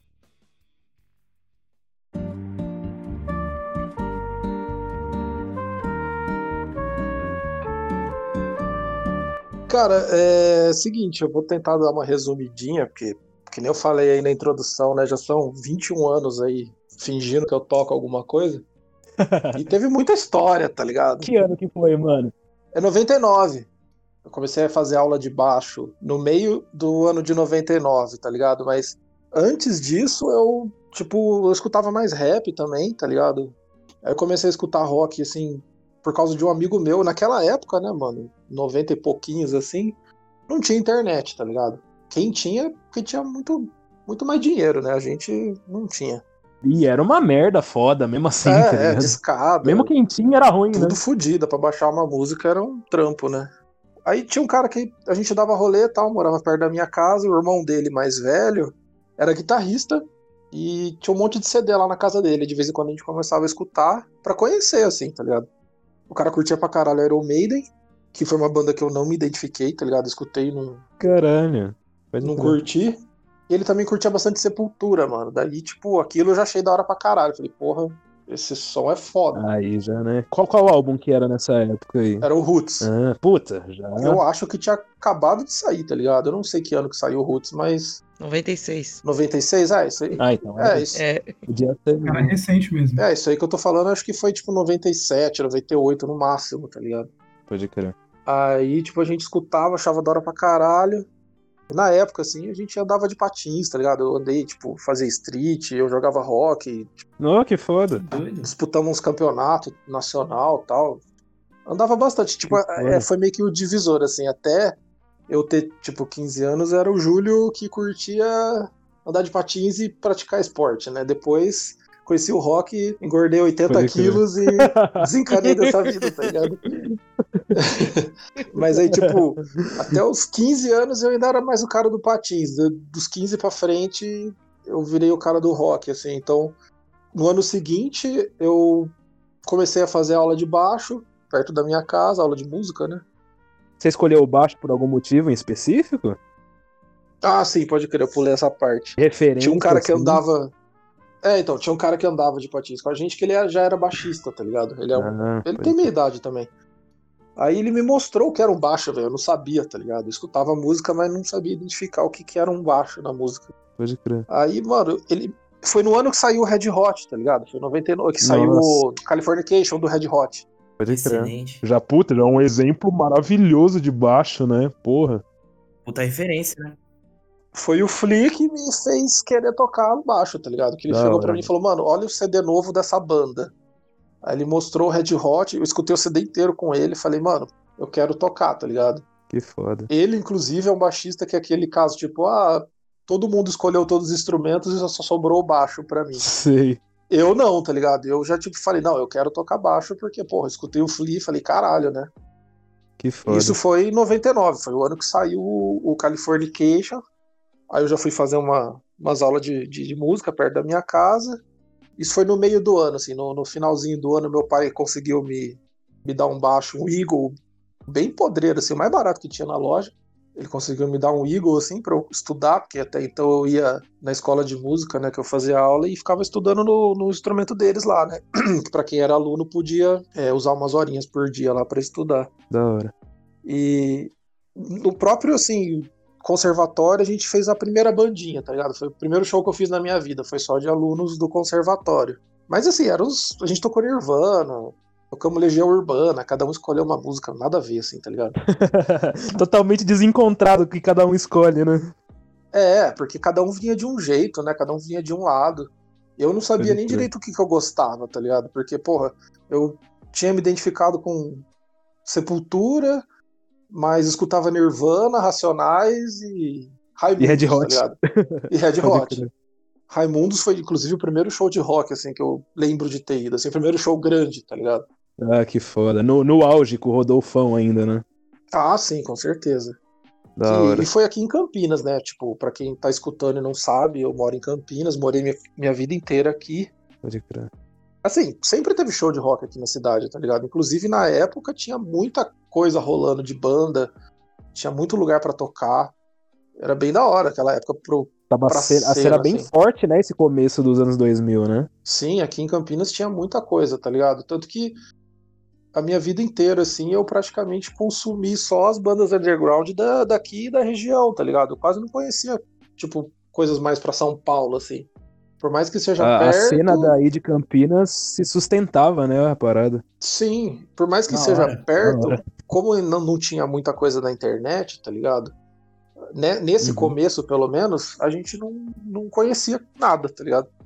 Então, assim, é, a partir desse momento que eu comecei a tocar com esses caras aí, eu fiz uns showzinhos lá no, no, no conservatório. é, eu chamei um amigo meu, Batera, pra fazer um, um desses shows. E depois ele precisou de baixista numa banda que ele já tinha. Aí essa foi a minha primeira banda de verdade, assim, fora do, do, do conservatório. Chamava banda Tarde, não sei porque tinha essa- esse nome bosta. tarde, assim, tá ligado? Tipo, de boa tarde. Tarde. Sim, não era, não era- não era É. nem tardes, né? Do Doctor Who, era tarde só mesmo, né? Não, era tarde, é, é loucura dos caras, né, mano? Sei lá, não sei nem como explicar isso. Não tinha explicação, na verdade. Era isso porque era isso e foda-se, né? É porque tem que ser. Exatamente. É, tipo, e é muito louco, assim, que na época, nossa, mano, eu ia tocar com os caras, eu, eu nunca bebi, tá ligado? Eu não bebo até hoje, nunca bebi. E os caras tudo loucaço. Terminava o show caído no chão, tá ligado? O guitarrista, Não. mano, teve show dele terminar literalmente caído no chão, assim. E eu, e eu puto, É, eu falo, é. nossa, mano, puta relaxa, tá ligado? Não consegue terminar a porra do show, o cara tá no chão, velho. Que puta raiva, manja. Eu nunca bebi, eu olhava aquilo e achava, mano, que filha da puta, né? Mas eu curto os caras pra caralho, tá ligado? Eu curto os caras até hoje. E é foda, você fala banda tarde, parece que é um bando de, de cara de pullover, assim, né? E é uns, eram uns puta cara doido, né, mano? Não, e o repertório era esquizofrênico também, era só música cover e tipo, a gente tocava ZZ Top, Ramones, Caralho! é, Dire Straits, é, Nossa, que fita. mano, tocava Nirvana. Mano, era só assim, tipo, uns rock antigo, mas não tinha um estilo, tá ligado? Ia misturando tudo. Sei. Aí, tipo, depois de um tempo, o cara foi entrando. um- é, entrou mais um guitarrista, saiu esse cara bêbado, loucão tal, aí virou banda Alaska. Foi a primeira banda que a gente fez som próprio daí, tá ligado? Era, era que pegada de som ela. Ah, New Metal, sempre foi Ah, New Metal. New Porque Metal, assim, é, desde o começo, cara, tipo, eu comecei a me, me inspirar, assim, tipo, porra, Sepultura pra mim, esse CD do, do, do o Roots, pra mim foi meio que o, o pai do New Metal, tá ligado? Não sei Pode se foi, mas pra mim foi. E, e também você já vinha ali de uma, de uma realidade da época que você andava de skate, que você já escutava rap pra caralho, né? Então meio que era, era natural você Também. ir pro New Metal, né? Se for ver. Sim. Ah, skate não, dava de patins. Skate Isso, tinha uma patins. treta na época. isso. é, patins, patins. Desculpa. Era mó treta da, da molecada, mas ninguém nunca bateu em mim, porque eu sempre fui o amigão de todos, tá ligado? Mas eu sei que de vez em quando tinha uma galera lá que apanhava. Pode crer. E, cara, numa dessa, tipo, a gente fez essa banda que chamava Alaska, que Alaska na época era uma gíria interna nossa, idiota também, não tinha muito motivo, a gente não sabia o que pôr o nome da banda, colocamos isso. E, cara, com essa banda a gente tocou bastante, assim, porque misturava cover de new metal com som próprio, que já era new metal. É, a gente tocava, sei lá, Korn, desde o começo, assim, da minha, é, da minha parte musical, eu curti esse lance de mudar a afinação, tá ligado? Então, tipo, o meu primeiro baixo foi esse, esse que meu pai me deu, esse Eagle podre. Aí na sequência eu já comprei um baixo de cinco cordas, tá ligado? Porque Ah, pá. eu comecei a escutar New Metal e, porra, tudo afinação baixa pra caralho. Tipo, não dava pra fazer com quatro cordas. Tipo, principalmente corda, manja. Tipo, guitarra de, de sete cordas, baixo de Sim, cinco. o, o Papa Roach eu acho que usava um baixo de cinco cordas também, né? É, só que ele usava, acho que afinação padrão, se não me engano. Ah, tá, tá. O corne já é tipo um tom abaixo. Já não dá pra fazer, tá ligado? Não dá pra você pegar um. Porque o Papa Roach, se você dropar em si ali, você ainda toca. Agora, o corne baixar pra lá num baixo de quatro cordas não, já não Vira, rolava. vira varalzão o bagulho. É, virava um berimbau, tá ligado? Aí, puta, mano, eu já peguei um baixo de cinco cordas desde aquela época, mano. Isso aí eu tô falando de 2002, mais ou menos, 2003. Pode crer. Eu já acostumei a tocar, tipo, com afinação mais baixa e compunha em afinação mais baixa. Na, na minha época, nessa época, o meu sonho era ter um guitarrista com uma guitarra de sete cordas pra gente fazer uns sons igual Korn, assim, tá ligado? Pode crer. Porque na época era muito raro, tá ligado? Aqui em Campinas, um guitarrista que tivesse uma guitarra de sete cordas. Não, não, não existia. Muito Então a difícil. gente tocava corne assim, tipo, afina, é, afinação, guitarra, tipo, afinada errada também, tá ligado? Que nem vocês falaram aí antes. Ah, Tocava as Uhum. mesmas notas, mas numa oitava mais aguda, na verdade, né? Sim. Sim, sim. Mas a maior parte dos covers rolava, né? Porque sempre o que o pessoal mais usava na época era dó, né? Tipo, dó dropado, tá ligado? Tipo, a gente tocava System of a Down. Quando eu conheci System of a Down, nossa, eu, tipo, explodiu a cabeça, assim. Falei, caralho, essa banda é, é muito diferente, tá ligado? Eu conheci pelo Chop Sway, manja. Sim. Nossa, pode crer. Que na época ainda não tinha muito acesso à internet, assim. Eu conheci através de uma fita VHS que o guitarrista dessa banda, um dos guitarristas, né? Que, nossa, essa banda Alaska teve tipo 470 guitarristas, era uma bosta. Aí, um dos guitarristas que gravou pra mim um VHS e tinha uma porrada de new metal e, tipo, nossa, a hora que eu escutei Chop Sway, falei, mano, isso é, é muito absurdo de diferente, assim, tá ligado? Achei muito foda.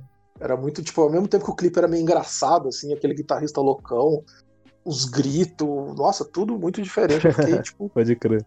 fiquei alucinado com o bagulho. Ele me apresentou Deftones, na época eu achei uma bosta, tá ligado? Eu não consegui escutar. Não fala velho. isso. Caralho. Não, é, é a minha banda preferida, tá ligado? É a banda que eu mais gosto. Uhum. Só que quando eu escutei, mano, eu falei, mano, essa banda não é da hora, tá ligado? Que ele me mostrou um ao vivo. Não conseguiu entender a proposta da parada, É. né? Porque era bem diferente dos outros New Metal. Não, ele né? me mostrou um ao vivo, e os caras não são lá muito bom ao vivo ainda, tá ligado? É meio cagado, assim, o Tino Moreno dá umas mancadas, enfim. Aí eu falei, não, essa banda não é legal. E ele era, era a banda preferida do guitarrista, tá ligado? Eu fui escutar Deftones, tipo, uns 5 anos depois de novo, e aí eu comecei a gostar. Mas assim, nessa pegada de cover, de som próprio, a gente acabou abrindo show pro Sepultura, que teve aqui em Campinas. Caralho. Que Que doido, mano. foda. É, a gente Que tocou foda.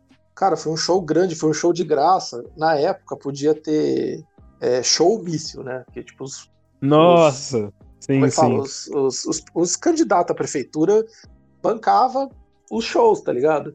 E ficava fazendo Sim. propaganda deles. Então, tipo, eu toquei num monte desses showmícios, tá ligado? Um monte, um monte. Pode crer.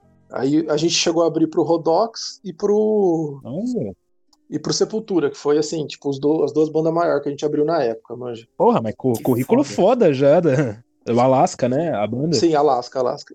E a gente Porra, tocava com o pessoal que foi puta influência pra mim, assim, do underground, tá ligado? Que a gente abriu o show também pro Shoulder, que é daí de São Paulo. Nossa, é maravilhoso, Lindo. velho. Maravilhoso. Que eu escut... A primeira vez que eu escutei eles, cara, foi ao vivo aqui em Campinas. E eu fiquei também alucinado. Eu falei, nossa, mano, uma banda nacional, tá ligado? Que faz um new metal foda pra caralho, assim, que. Sei lá, eu achei muito cabuloso, assim. Fiquei também fascinado nos caras, mas já ao vivo ainda, puta som. Demais. Aí a gente tocou também com umas bandas que são um pouco mais do interior aqui, que eu não sei se vocês vão conhecer, que também me influenciaram muito, mano, que foi o, Ma o Maguerbes. Não sei se vocês já Oh, ouviram. eu adoro. O Leonardo gosta muito. É, Maguirebs, eu acho muito da hora, assim. Depois eu fui conhecer os caras pessoalmente, antes de, de tocar, assim. Virei amigo dos caras, os caras são muito gente boa. Que da E são, assim, mas a formação, formação da época, tá ligado? Que é praticamente a formação original. Hoje já mudou bastante os caras. Aham. E Tolerância Zero também, a gente fechou com os caras. Também, puta, outro clássico também. Que eles voltaram agora recentemente, eles fizeram Oh, som, não sabia. lançaram um som novo, acho que não tem, acho que não tem uma semana, tá ligado? Que da hora. Vou dar uma procurada. Eu quase, inclusive, é, fui tocar com Tolerância Zero uma época que eles estavam sem baixista, mas por, por eles serem de uma cidade vizinha aqui, eles acabaram pegando um cara da cidade deles lá. Não. Pela Eles praticidade, são- né? É perto, mas. É, é, por ser uma coisa mais fácil. E no final das contas, eu fui parar no Roasca, que é de São Paulo, que é mais longe ainda, mas tudo bem. É verdade, né? E, mano, com essa época- nessa época aí do Alasca, velho, a gente, tipo, tocou pra caralho, assim, pra caralho mesmo. Campinas tinha muito lugar pra tocar. A gente fechou fora, assim, tipo, a gente tocou em São José, tocamos em São Paulo, em alguns lugares, que eu não vou lembrar o nome agora. E por causa de ficar trocando toda hora de guitarrista, chegou uma hora que a gente trocou de batera também, e aí a gente acabou acabando a banda. E mais ou menos a mesma formação começou uma banda que chamava Atelopos, também é outro nome escroto. tá ligado? É o nome de um sapinho, tem um sapinho pequenininho assim, venenoso. Hum, Ah, puta, é legal o nome então, porra. É, o vocalista que, tipo, pirava no sapinho, ele falou, mano, olha que da hora, vamos colocar o nome dessa, desse bichinho aqui. Eu falei, ah, demorou, né? Porque, na verdade, o Atelopos é a mesma banda do Alasca, só mudava o batera, tá ligado? ah, Entendi. E era um outro guitarrista, tipo, era o último guitarrista do Alasca, depois de um milhão de, de trocas, finalmente tinha entrado um guitarrista que tinha uma guitarra de sete cordas. Realizou o sonho, enfim, né? Porra. Realizei meu sonho. Isso foi em 2005, mais ou menos, tá ligado? E esse cara toca comigo até hoje, na- nas bandas de cover que a gente tem. É o guitarrista que tá comigo Uhum. até hoje, que é o Pedro. Nesse esquema, assim, guitarra sete cordas, afinação baixa, a gente passou do migramos, né, do Alasca pro Atelopos. O Atelopos no início virou só som próprio, a gente largou os Mas covers. era new metal também. Só new metal, sempre new metal. Cara, eu sou muito bosta, tá ligado? Eu não consigo escutar muitas outras coisas, tá ligado? Minha influência praticamente é, é isso, manja. Pode crer. Assim, só pra falar um pouco de influência, assim, quando eu comecei a tocar, eu era vidrado no Flea. Depois eu comecei a escutar um Fate No More, que tinha um puta baixo, tem, né? Um puta baixo Sim. foda do caralho. Eu acho muito foda.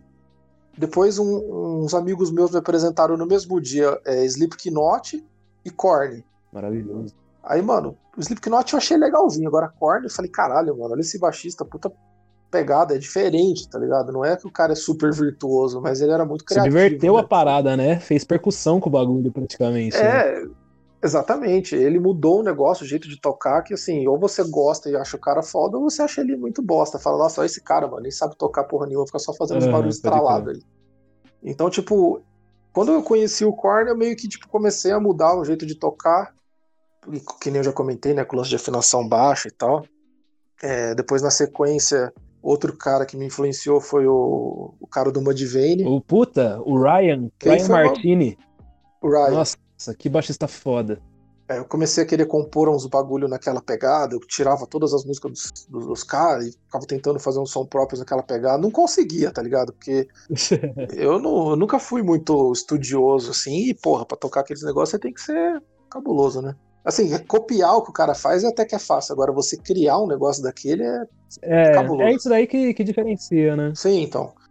Eu nunca tive, tipo, essa virtuosidade, assim, de, tipo, fazer uma base de 80 mil viradas com várias notas. Eu não consigo. Aí, tipo, e aí quem definiu de vez, assim, o meu estilo de, tipo, minha influência principal foi o T-Chang, né, do Deftones. Quando eu comecei a escutar mesmo Deftones e, e gostar, eu, puta, aí fodeu, tá ligado? Aí eu. Parece que o cara mostra assim, tipo, mano, é. é, parece que o. aque- Aquela, aquele lance do que é. Como é que fala? É. Menos é mais, tá ligado? Sim. O cara preenche o grave mesmo, tá ligado? Que é o que o baixo tem que fazer, na minha opinião. Você preenche o grave ali, você deixa a música pesada e não precisa ter um monte de nota, tem que ser um bagulho da hora, tá ligado? Exatamente. Eu acho o jeito que o Ti tocava é muito elegante, tá ligado? Muito, muito, muito mesmo. E aí foi assim, meio que juntou as minhas influências, foi assim, tipo, o primeiro Flea, depois o Field, depois o Ryan, depois o T-Chang, e aí mudou todo mundo, é, juntou todo mundo, e aí, tipo, meio que o jeito que eu penso, assim, tá ligado? Pra fazer uma música e. E o jeito que eu acho que tem que ser o baixo, tá ligado? Do, pra mim, assim, né? Pode crer. Agora, voltando às bandas, tipo, nessa época que eu tava com a Telopus, que era só música própria, é, a gente tava compondo uns negócios um pouco mais trampado, assim, um pouco mais nessa pegada de Mudvayne, ah, que da hora, Mudvayne, não sei o quê. Só que daí, puta, a gente não tava conseguindo muito show, a gente curtia pra caralho Deftones, a gente começou a fazer cover de Deftones, e a gente foi pra São Paulo, tocamos em alguns lugares. Teve show em São Paulo que a gente fez só Deftones, teve show que a gente fez só som próprio, teve show que a gente misturou. Em São Paulo a gente tocou. Com essa banda eu já lembro já. A gente tocou no Fofinho. Olha, Não sei Clássico, se existe ainda, tá ligado? eu acho que existe. Acho que existe. Você sabe, Léo? Não, eu não sei, mano. Eu acho que, que tava. te- Antes, obviamente, antes da pandemia, tava tendo rolê lá. Fofinho é aquele que tem, acho que um. um pra você subir no palco, você tem que passar tipo num, no submundo do Mario, assim, tá ligado? É tipo isso, né? tipo um corredor, assim, depois você sobe uma escada. Mano, é tipo a última fase do Mario, assim, o negócio é tenebroso. É, você faz uma maratona pra chegar no palco. Nossa, foi terrível, mas o lugar é legal, assim, fora essa parte, né? A gente tocou também Uhum. no Cerveja Azul, também não sei se existe ainda. Hum, É, existe. E, Existe. cara, o lugar mais legal que eu toquei em São Paulo foi na LEDs. Eu achava da hora pra caralho. Eu toquei algumas vezes na LEDs. Nossa, LEDs era muito da hora. O primeiro show do Rua, da Ruasca que eu vi foi na Led Slay. e, Foi lá? Pode crer. A partir, da, a, a partir dali que. Eita É. porra, tá ligado? É, eu, tinha, eu já tinha tocado lá antes com a Telopos, fazendo, é, acho que um repertório só de cover, né? Porque lá, se eu não me engano, era mais, muito mais voltado pra cover, né? Teve uma época que o. Era o Rafael Gigante, eu acho que. Sim, foi ele que levou que- a gente pra lá. É, então, ele que organizava os eventos. Teve uma época que ele começou a tentar colocar mais bandas de som próprio, né, no, no line-up da parada. Mas no, no iniciozão, iniciozão, a maioria era, era banda cover mesmo. Ah, entendi. É, na época que a gente foi era só primeiro- cover. Desculpa, foi mal. Não, pode falar. Que o, na LEDs foi o primeiro show do Project 46 que eu, que eu assisti. Foi lá na, na LEDs, 2008. Ah, É, e- então, eu lembro, eu lembro justamente dessa mudança da, da Led Slay de só ser banda cover, na época que eu conheci a Ruasca, que tinha também. Puta, tinha uma banda que o, que o Caio do Project 46 era baixista. Left Front. Left Front. Left Front, é, Left Front. Eu lembro de, de Embrioma, EDC, que Embrioma. começava a fazer bastante rolê lá na LED também, tá ligado? O embrioma, saudades, hein? Saudades Embrioma, é verdade. nossa, era legal. Eu conheci Embrioma. E vocês falaram do EDC também. É, também foi uma influência minha, assim, na, Nossa, na época. Eu não cheguei a tocar junto com os caras em nenhum show, mas também achava Pós bem legal. assim. Pós-pandemia tem que acontecer esse rolê aí, porra. É, porra, tomara, velho. Uma banda também que, que eu achava muito foda da época, uma das poucas do underground de São Paulo, assim, que eu conheci, que também foi porque eles vieram tocar aqui, foi o Chip 70, tá ligado? Nossa, pode crer. Mil anos mesmo, de Guarulhos. É, então também foi. É, eu nem sabia que eles eram de Guarulhos, eu achava que eles eram de São Paulo. Mas também foi influência minha, tá ligado? Que eu escutei os caras também. Falei, porra, os caras é meio Slipknot do Brasil, assim, tá ligado? Na época, gente, pelo menos. era o que a gente tinha mais próximo, né, de Slipknot aqui. É, é, exatamente. Exatamente. Aí, mano, depois dessa época da Telopos aí, que a gente fez esses covers, fez som próprio, enfim. é, mudamos de guitarrista. Esse guitarrista que toca comigo até hoje, ele teve uma. fez uma pausa, assim, ficou um tempo sem tocar. Aí a gente acabou a banda. E, cara, paralelo a tudo isso que eu tô contando, lá atrás, com o em 2005 mais ou menos, eu toquei junto com o Alaska, fez um show junto com o Ruasca, tá ligado? Olha só. Lá atrás, assim, lá pra 2005, eles estavam divulgando o EP ainda, eles só tinham o EP, né? É uma época que o Ruasca ainda tocava cover de Korn. Cara, eles tocaram, eles tocavam uns 4, 5 covers, assim, eu não vou lembrar agora o que que era. Que doideira. Mas desde aquela época eles me chamaram pra tocar com eles, só que como eu sempre tive banda aqui em Campinas, eu falava, ah, porra, puta trampo, né? Vou ter que ir lá pra São Paulo pra ensaiar. E pra mim as bandas que eu tinha aqui já eram suficientes, assim, porque era, tipo, foi- sempre foi banda com um amigo meu, porque, porra, era minha diversão, tá ligado? Então eu vou sair da banda dos meus amigos pra ir pra São Paulo pra tocar com os caras que eu nem conheço, nem fodendo. Por mais que eu tivesse gostado do EP, achei esse cara da hora, pesado, pá, já era uma. Na época eles estavam no auge da fase do new metal deles, né? Porque o Huasca começou com influência de new metal, depois foi meio que virando o que é hoje, né? Aham. Foi incorporando o que se tornou, né, depois. Sim, sim. Aí desde aquele show, mano, eles já tiveram um problema com o baixista, me chamaram e eu fui recusando ao longo dos anos, tá ligado? Tipo, a cada dois, três anos rolava, ô, você não quer tocar com a gente? Caralho. Porque, assim, eles me viram naquele show, acharam legal o jeito que eu tocava. E na época, o vocalista, o Rafael, ele morava em Campinas também. Ele morou aqui alguns anos. Então, é meio que a gente se encontrava direto em show. Ele morava mais ou menos perto da onde eu morava. Então, de vez em quando, a gente se encontrava até na rua, assim. Ô, e aí, beleza? Então, sempre rolava um chaveco, assim, dos caras. Ô, vamos tocar aí, vamos tocar aí. e eu ia, tipo, despistando. Falar, puta, mano, eu tô com outras bandas e tal. E Vamos passava sempre vamos marcar. Vamos marcar. Vou marcar, tá ligado? E eu ia passando o contato de uns baixistas amigo meu, tá ligado? Ah, vai com esse cara aqui. Daí os caras faziam teste e não rolava, tá ligado? Aí fazia teste com outro não rolava. Pode crer. Aí até que, cara, em 2000 e... Acho que no final de 2008 ou começo de 2009, eu não tenho certeza, eu fiquei sem banda, tá ligado? Essa banda Telopos acabou e eles fizeram outro convite porque eles iam lançar o Bossa Nenhuma Da hora. o baixista deles tinha saído. Tanto que quem gravou o Bossa Nenhuma foi o pai do, do Alê. O Alê é o cara do violão. Uhum. O pai dele é meio produtor musical, tal, ele toca vários instrumentos, ele que fez o baixo, ele que gravou o baixo. Então, assim, enquanto eles estavam no processo de gravação, eles falaram comigo, eu tava sem banda. Eu ia recusar, aí eles me mostraram uma música que era o. Ai, caralho, como é que chama agora? Porra, é a primeira música do Bossa Nenhuma, velho. Deu branco aqui.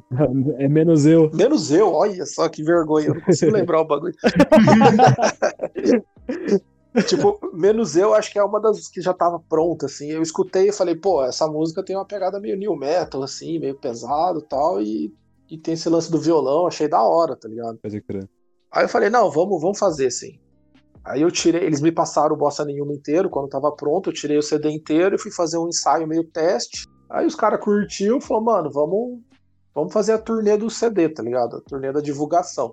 Aí eu fiquei meio como em experiência, assim, sabe? Tanto que as fotos de divulgação desse CD eu não apareço, mas eu já ensaiava com os caras, Ah, mas eu não pode crer. apareço. E o primeiro Tipo um músico também, contratado. é, eu era quase um músico contratado.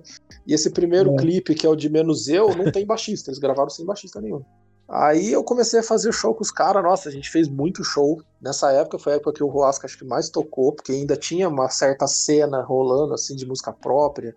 Tanto que o Bruno até perguntou pra mim qual foi o show mais da hora que eu já fiz com o Roasca, e pra mim foi um show de 2010, que foi o show meio de divulgação mesmo do Bossa Nenhuma, que foi aqui em Campinas que, mano, lotou um bar, assim, que na época era o bar mais legal que tinha na cidade pra tocar, e lotou o bar, assim, mesmo. Foi muito foda.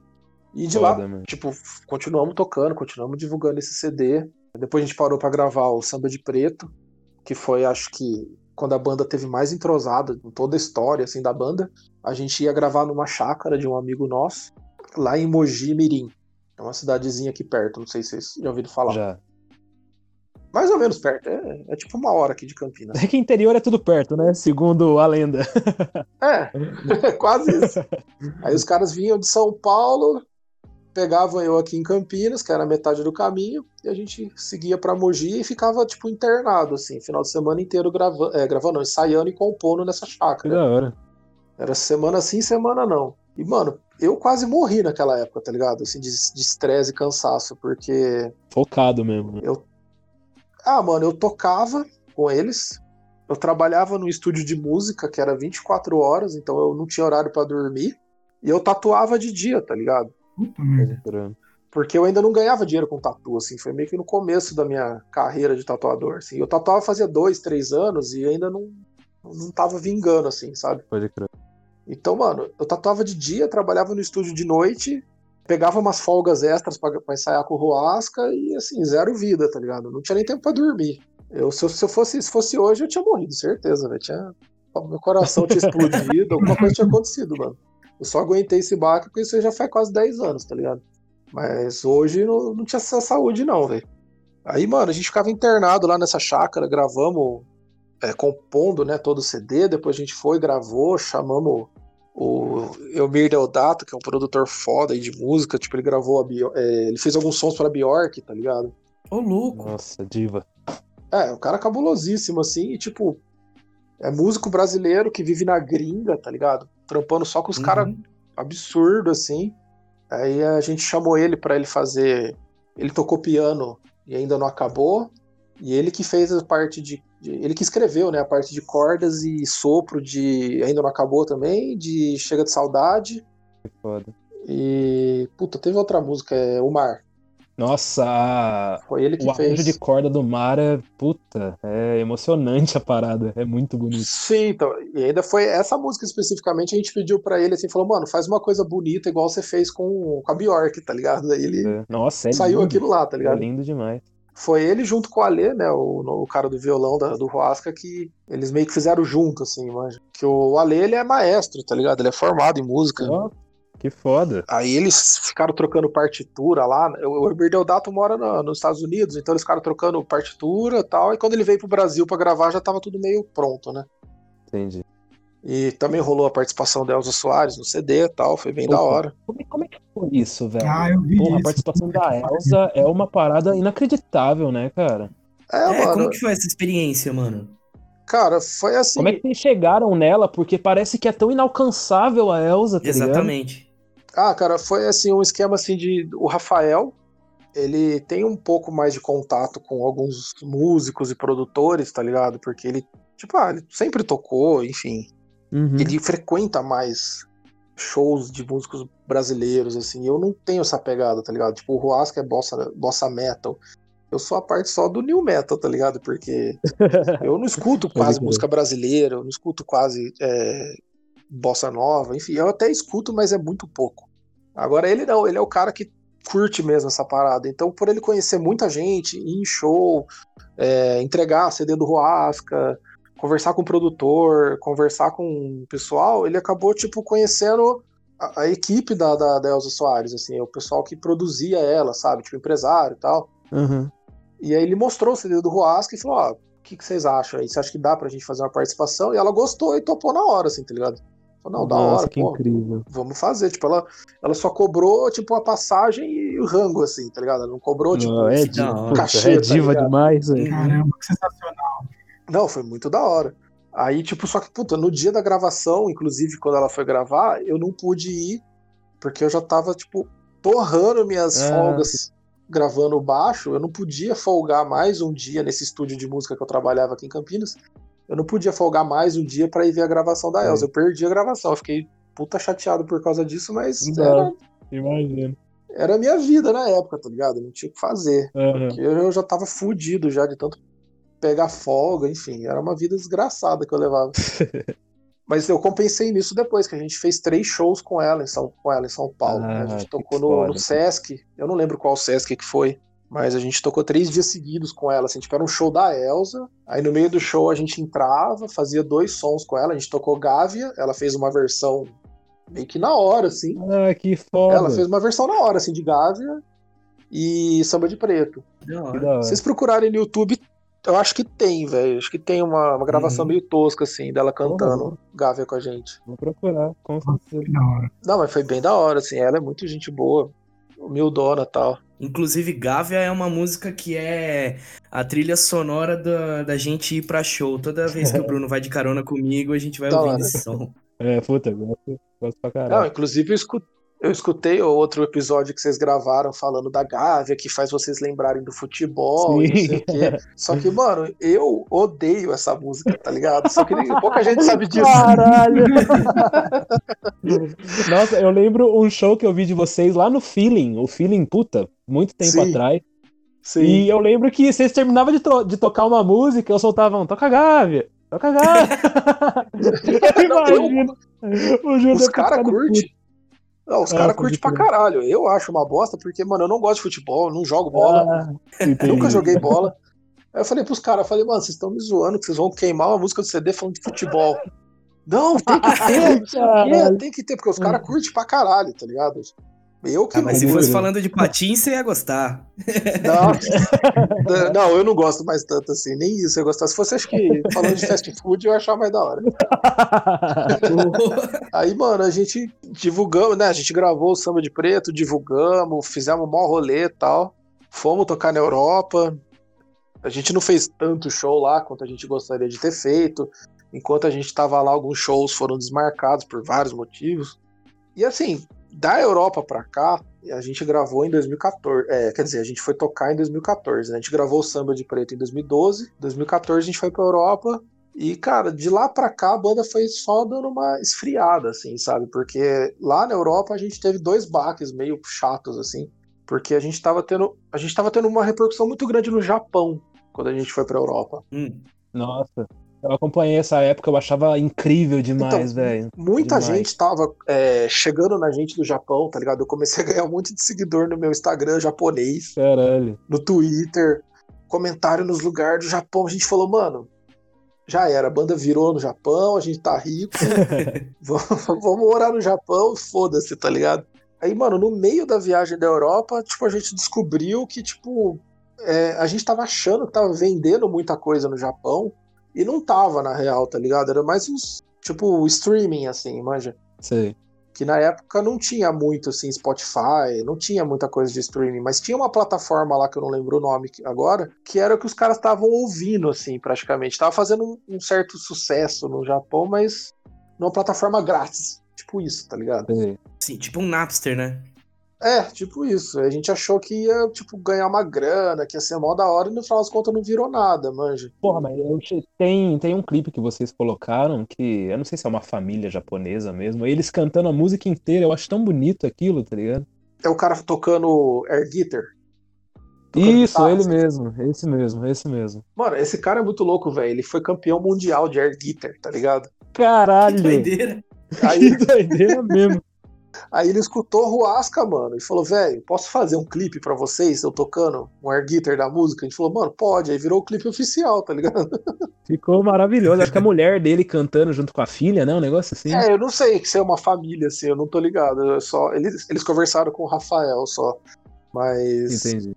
foi muito foda isso, porque, mano, o cara lá no Japão, tá ligado? Gravou o bagulho e mandou. Eu falei, nossa, que da hora, né? Tipo, a gente fica feliz, né? mano? E, porra, as meninas com, com o sync labial cantando direitinho a parada em português, saca? Porra, Ma- isso é muito foda. É muito louco. A gente descobriu que japonês curte pra caralho é, música brasileira. Eu não sabia disso. Principalmente bossa nova. Principalmente bossa nova. Então, Aí, ó.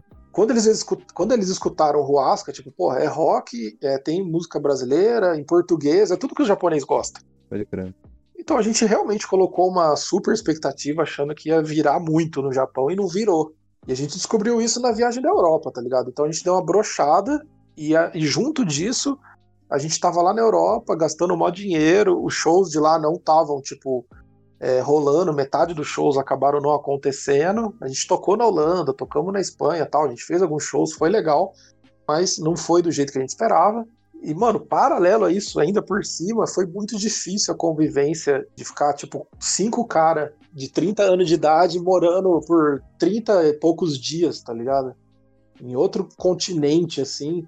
A gente rodou 8 mil quilômetros de van, tá ligado? Foi puta cansativo. Caralho. Foi muito estressante, assim. Passamos alguns perrengues, alugamos lugar pra dormir sem saber onde é que era. A gente dormiu nos bairros mó perigoso lá, que tinha tiroteio direto, mas nas periferias da, da França. Caralho. Alugamos uns AP muito podres, zoado, não dava nem coragem de tomar banho, velho. Nossa, eu, acho que uns Caralho. 10, acho que uns 10 dias, assim, nessa viagem eu passei sem tomar banho, mano. Que os banheiros dos lugares era deprimente, assim, mas. E, e- e é, e é bizarro, né? Porque, tipo, a gente pensa em França, não vai. Não, não imagina que tem uns lugares assim, né? Mas, porra, Tem, tem morador embaixo de ponte lá, velho. França é, é meio Não. pesado, assim. pode crer. França e Portugal, assim, foi, é dois lugares que tem umas pobreza quase que nem Brasil, assim, principalmente Portugal. Pelo menos onde a gente ficou, né? Deve ter umas partes mais playboy, assim, do rolê, mas por onde a gente passou, assim, tinha umas coisas mais feias, assim. Tanto que Portugal, o pessoal roubou nossa van, tá ligado?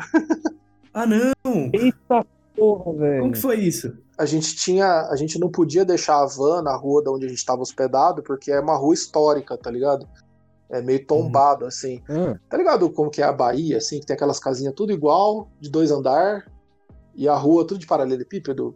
Sim. A gente tava numa parte de, de Lisboa que era igualzinho, tá ligado? Igualzinho. E a rua é estreita, não podia parar o carro lá. A gente parou a rua perto do porto, que ficava umas três ruas pra baixo. Mano, a gente foi pra van no dia seguinte, o vidro estourado, tudo revirado lá dentro. não. Aí a gente tinha deixado lá dentro a nossa bandeira, com o logo da banda grandão, né? Que a gente pendurava no- atrás do palco. Aí levaram essa bandeira, levaram os instrumentos, levaram os instrumentos de percussão que tava no carro, mas era coisa barata, assim, mas levaram. Sei. E o que foi mais zoado é que eles levaram 200 CDs que a gente tinha levado pra vender, tá ligado? Nossa, Putz. Eu acho que, sei lá, devia ter vendido nem. Acho que nem 30, assim, e levaram o resto, manja. Os caras estão vendendo CD lá até hoje, tá ligado? Ah, mano, com certeza, é o que a gente falou na época. Tomara que os caras vendam tudo que pelo menos divulga a banda, tá ligado? Exatamente. É né? verdade. E aí, mano, foi assim, nessa viagem foi rolou esse estresse, assim, de ter que conviver, sabe? Cinco cara, cada um no ritmo, sabe? Tipo, tinha cara que só queria beber, eu não bebo e já ficava de bode. Aí, puta, rolou esse negócio do Japão. Sabe, começou a pegar meio que birra um do outro. É foda. A gente voltou pro Brasil. É, tipo assim, eu sempre falei, banda é tipo um casamento com vários caras que não fazem nada, assim, tipo, não tem relação, é Sim. só é a parte bosta do casamento, tá ligado? Pode crer. Aí, mano, a gente voltou pro Brasil, fez um show no Rio de Janeiro, que já tava marcado, e, mano, parou a banda. Ficamos mó tempo sem fazer nada, assim, sem gravar, sem ensaiar, sem porra nenhuma. Aí a gente tentou reativar a banda pra gravar o CD, o Fim. Inclusive, o, o Fim chama Fim porque a gente achou que a banda ia acabar, de tão na bad que a gente tava, tá ligado? Caralho. A gente achou que a banda ia acabar, falou, não, vamos colocar Fim, porque esse vai ser o fim mesmo, assim, tá ligado? Fizeram como despedida mesmo, parada. É, vai ser a última coisa, assim, da, da, da banda, né? O clima na gravação, na, na composição e na gravação era de, de, de último disco e foda-se mesmo? É, era total, assim. Era total, tipo, ah, a banda acabou, Eu vamos vou gravar esse disco de outra maneira agora. Não, sim, é 100%, assim, era um clima, tipo, de bem, várias bad, assim, na verdade, tá ligado? Tipo, de acabar a banda, é, a gente ainda tava com birra um do outro, então meio que quase sem se falar um com o outro, assim, sabe? Aham. rolou briga com o produtor. Tipo, o Luiz queria mudar algumas coisas, aí teve gente que aceitou da banda, teve gente que não aceitou, então também teve um estresse, assim.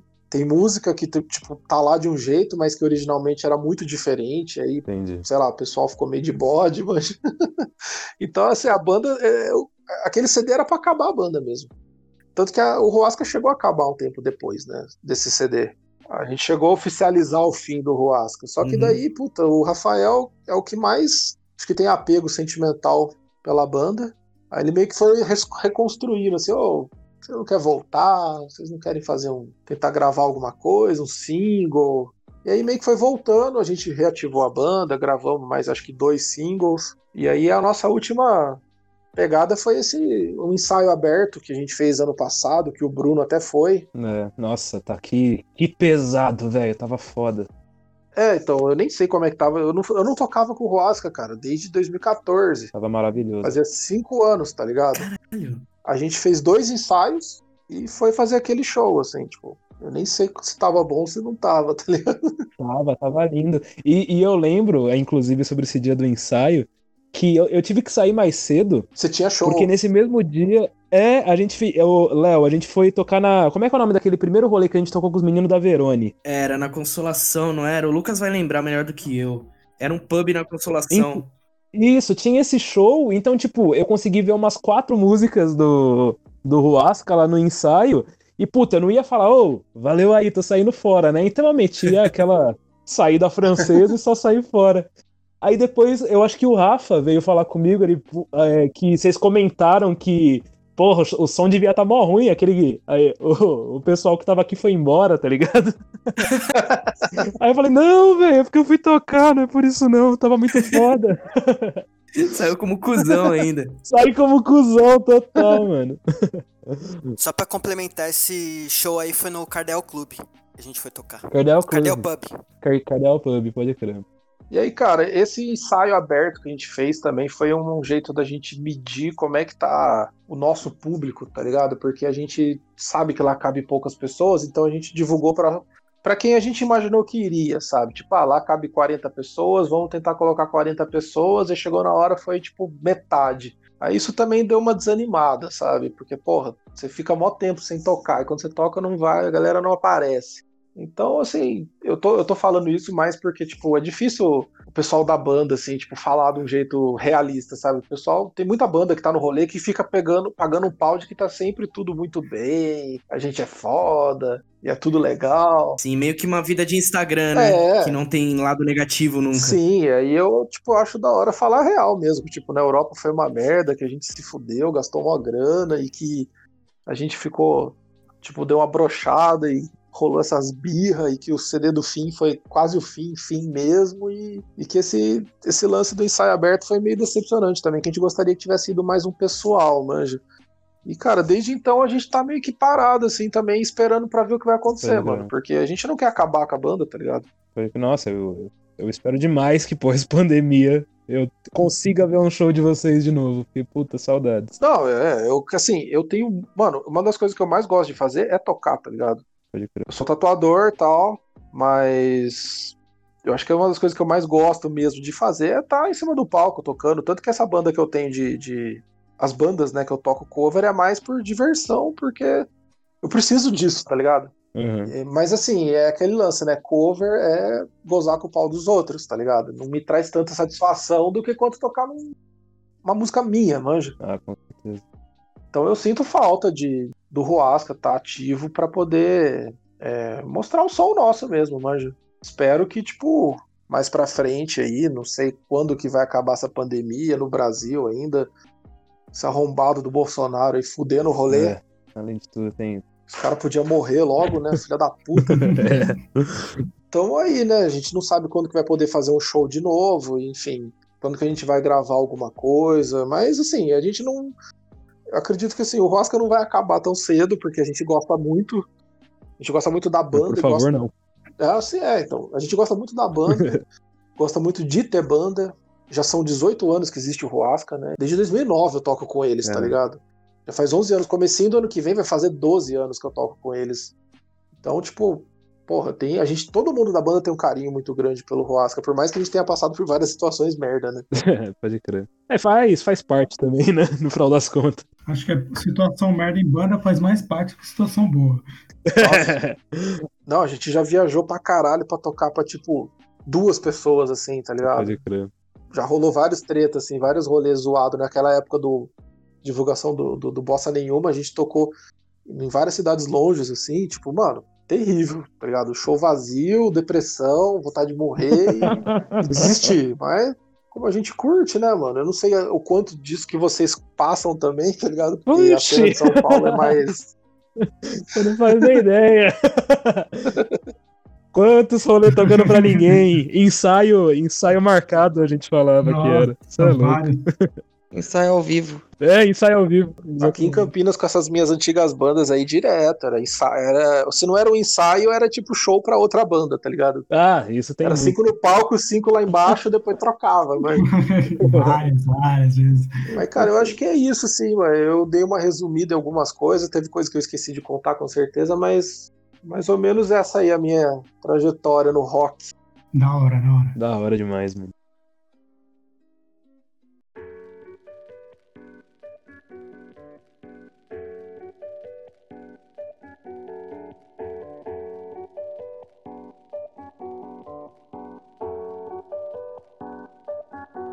Cara, é engraçado assim, é, em casa a gente nunca teve esse negócio de ninguém toca, né? meus pais, meus irmãos, ninguém toca instrumento nenhum. O instrumento que eu aprendi a tocar inicialmente foi atabaque, porque minha família é um bandista, né? Então, por frequentar a religião, eu fui aprendendo a tocar ali, né? Que foda.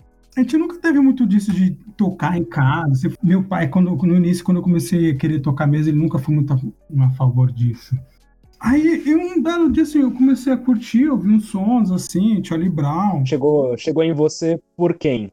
Então, cara, música em casa, na minha mãe, da parte da minha mãe, assim, sempre foi muito Clara Nunes, samba, essas coisas.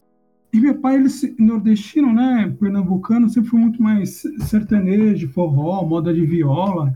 E quando você é moleque, as músicas que seus pais escutam, né? Pra você é sempre música de velho, né? Então você vai entender que aquilo também é música quando você tá mais velho. Pode crer. E minha irmã tinha uns Tim Maia, tinha uns Michael Jackson, você viu umas coisas. E, segundo minha irmã, quando eu era moleque, eu ficava batendo cabeça quando tocava os rock por aí, mas eu não lembro disso, né, quando eu era moleque. Sentia já o som e nem sabia. É meio que isso. Que fui ter umas primeiras lembranças assim, eu lembro muito do Sepultura em 96 muito por, causa da MTV. A gente comentou mais cedo, né, da MTV. E comecei a ouvir, assim, pela MTV mesmo. Ouvi uns, uns sons mais pesados, Sepultura, Soulfly, foi meio que ao mesmo tempo. Assim, um pouco de Alice in Chains. E nacional muito foi o Charlie Brown. E qual que é a minha lembrança, que é o que eu brinquei no início da pedaço de madeira, fios de nylon e uma latinha de, de Coca-Cola, né? Eu de zoeira, né? Moleque nerd pra caramba, peguei um pedaço de madeira, coloquei uma lata de, de Coca-Cola na base deitada, e quando você passa o fio de nylon, aquilo ressoa, né? Faz uma caixa Caralho. acústica. E eu fiquei brincando com aquilo, cara. Isso pré-adolescente, assim, e assistindo Charlie Brown Jr. A minha mãe viu aquilo ela falou: Você não quer que eu compre um violão pra você, não? E ali eu não tinha. Era só ter falado, porra, não precisava É. disso não. Pra inventar um instrumento. E eu não tinha, não, porque era uma zoeira, né? Era tipo, tinha nada pra fazer à tarde, fui- tava vendo o clipe na TV e brincando com o bagulho. Uhum. E eu, isso nunca tinha passado na minha mente até ela falar. Aí a partir daí eu falei, meu, vou quero um violão, cara. Aí comecei a tocar violão um pouco assim, e tive uns três meses de aula na CUP, né? Que era uma, uma igreja, tinha um rapaz que dava aula de violão. E eu fui aprendendo aos poucos ali. Fiquei uns três meses e o resto foi meio que sozinho, né? O iníciozinho de internet, é, de escada, baixava até umas, umas cifras, comprava revista em, em banca, essas coisas assim. Mano, isso é uma frustração que eu tenho pra caralho, que eu nunca consegui tirar uma música dessas revistinhas, tá é ligado? sério? Nunca, mano. Eu acho que eu vou ver se eu consigo achar numa banca só pra tirar uma música. Eu até devo ter alguma. Eu, nessa, Ô, nessa época do começo aí, como a gente não tinha banda larga em casa, a gente demorou pra ter computador e banda larga, então. E aí eu usava muito revistinha, mano. Muito revistinha. E trocava revistinha na escola também, né?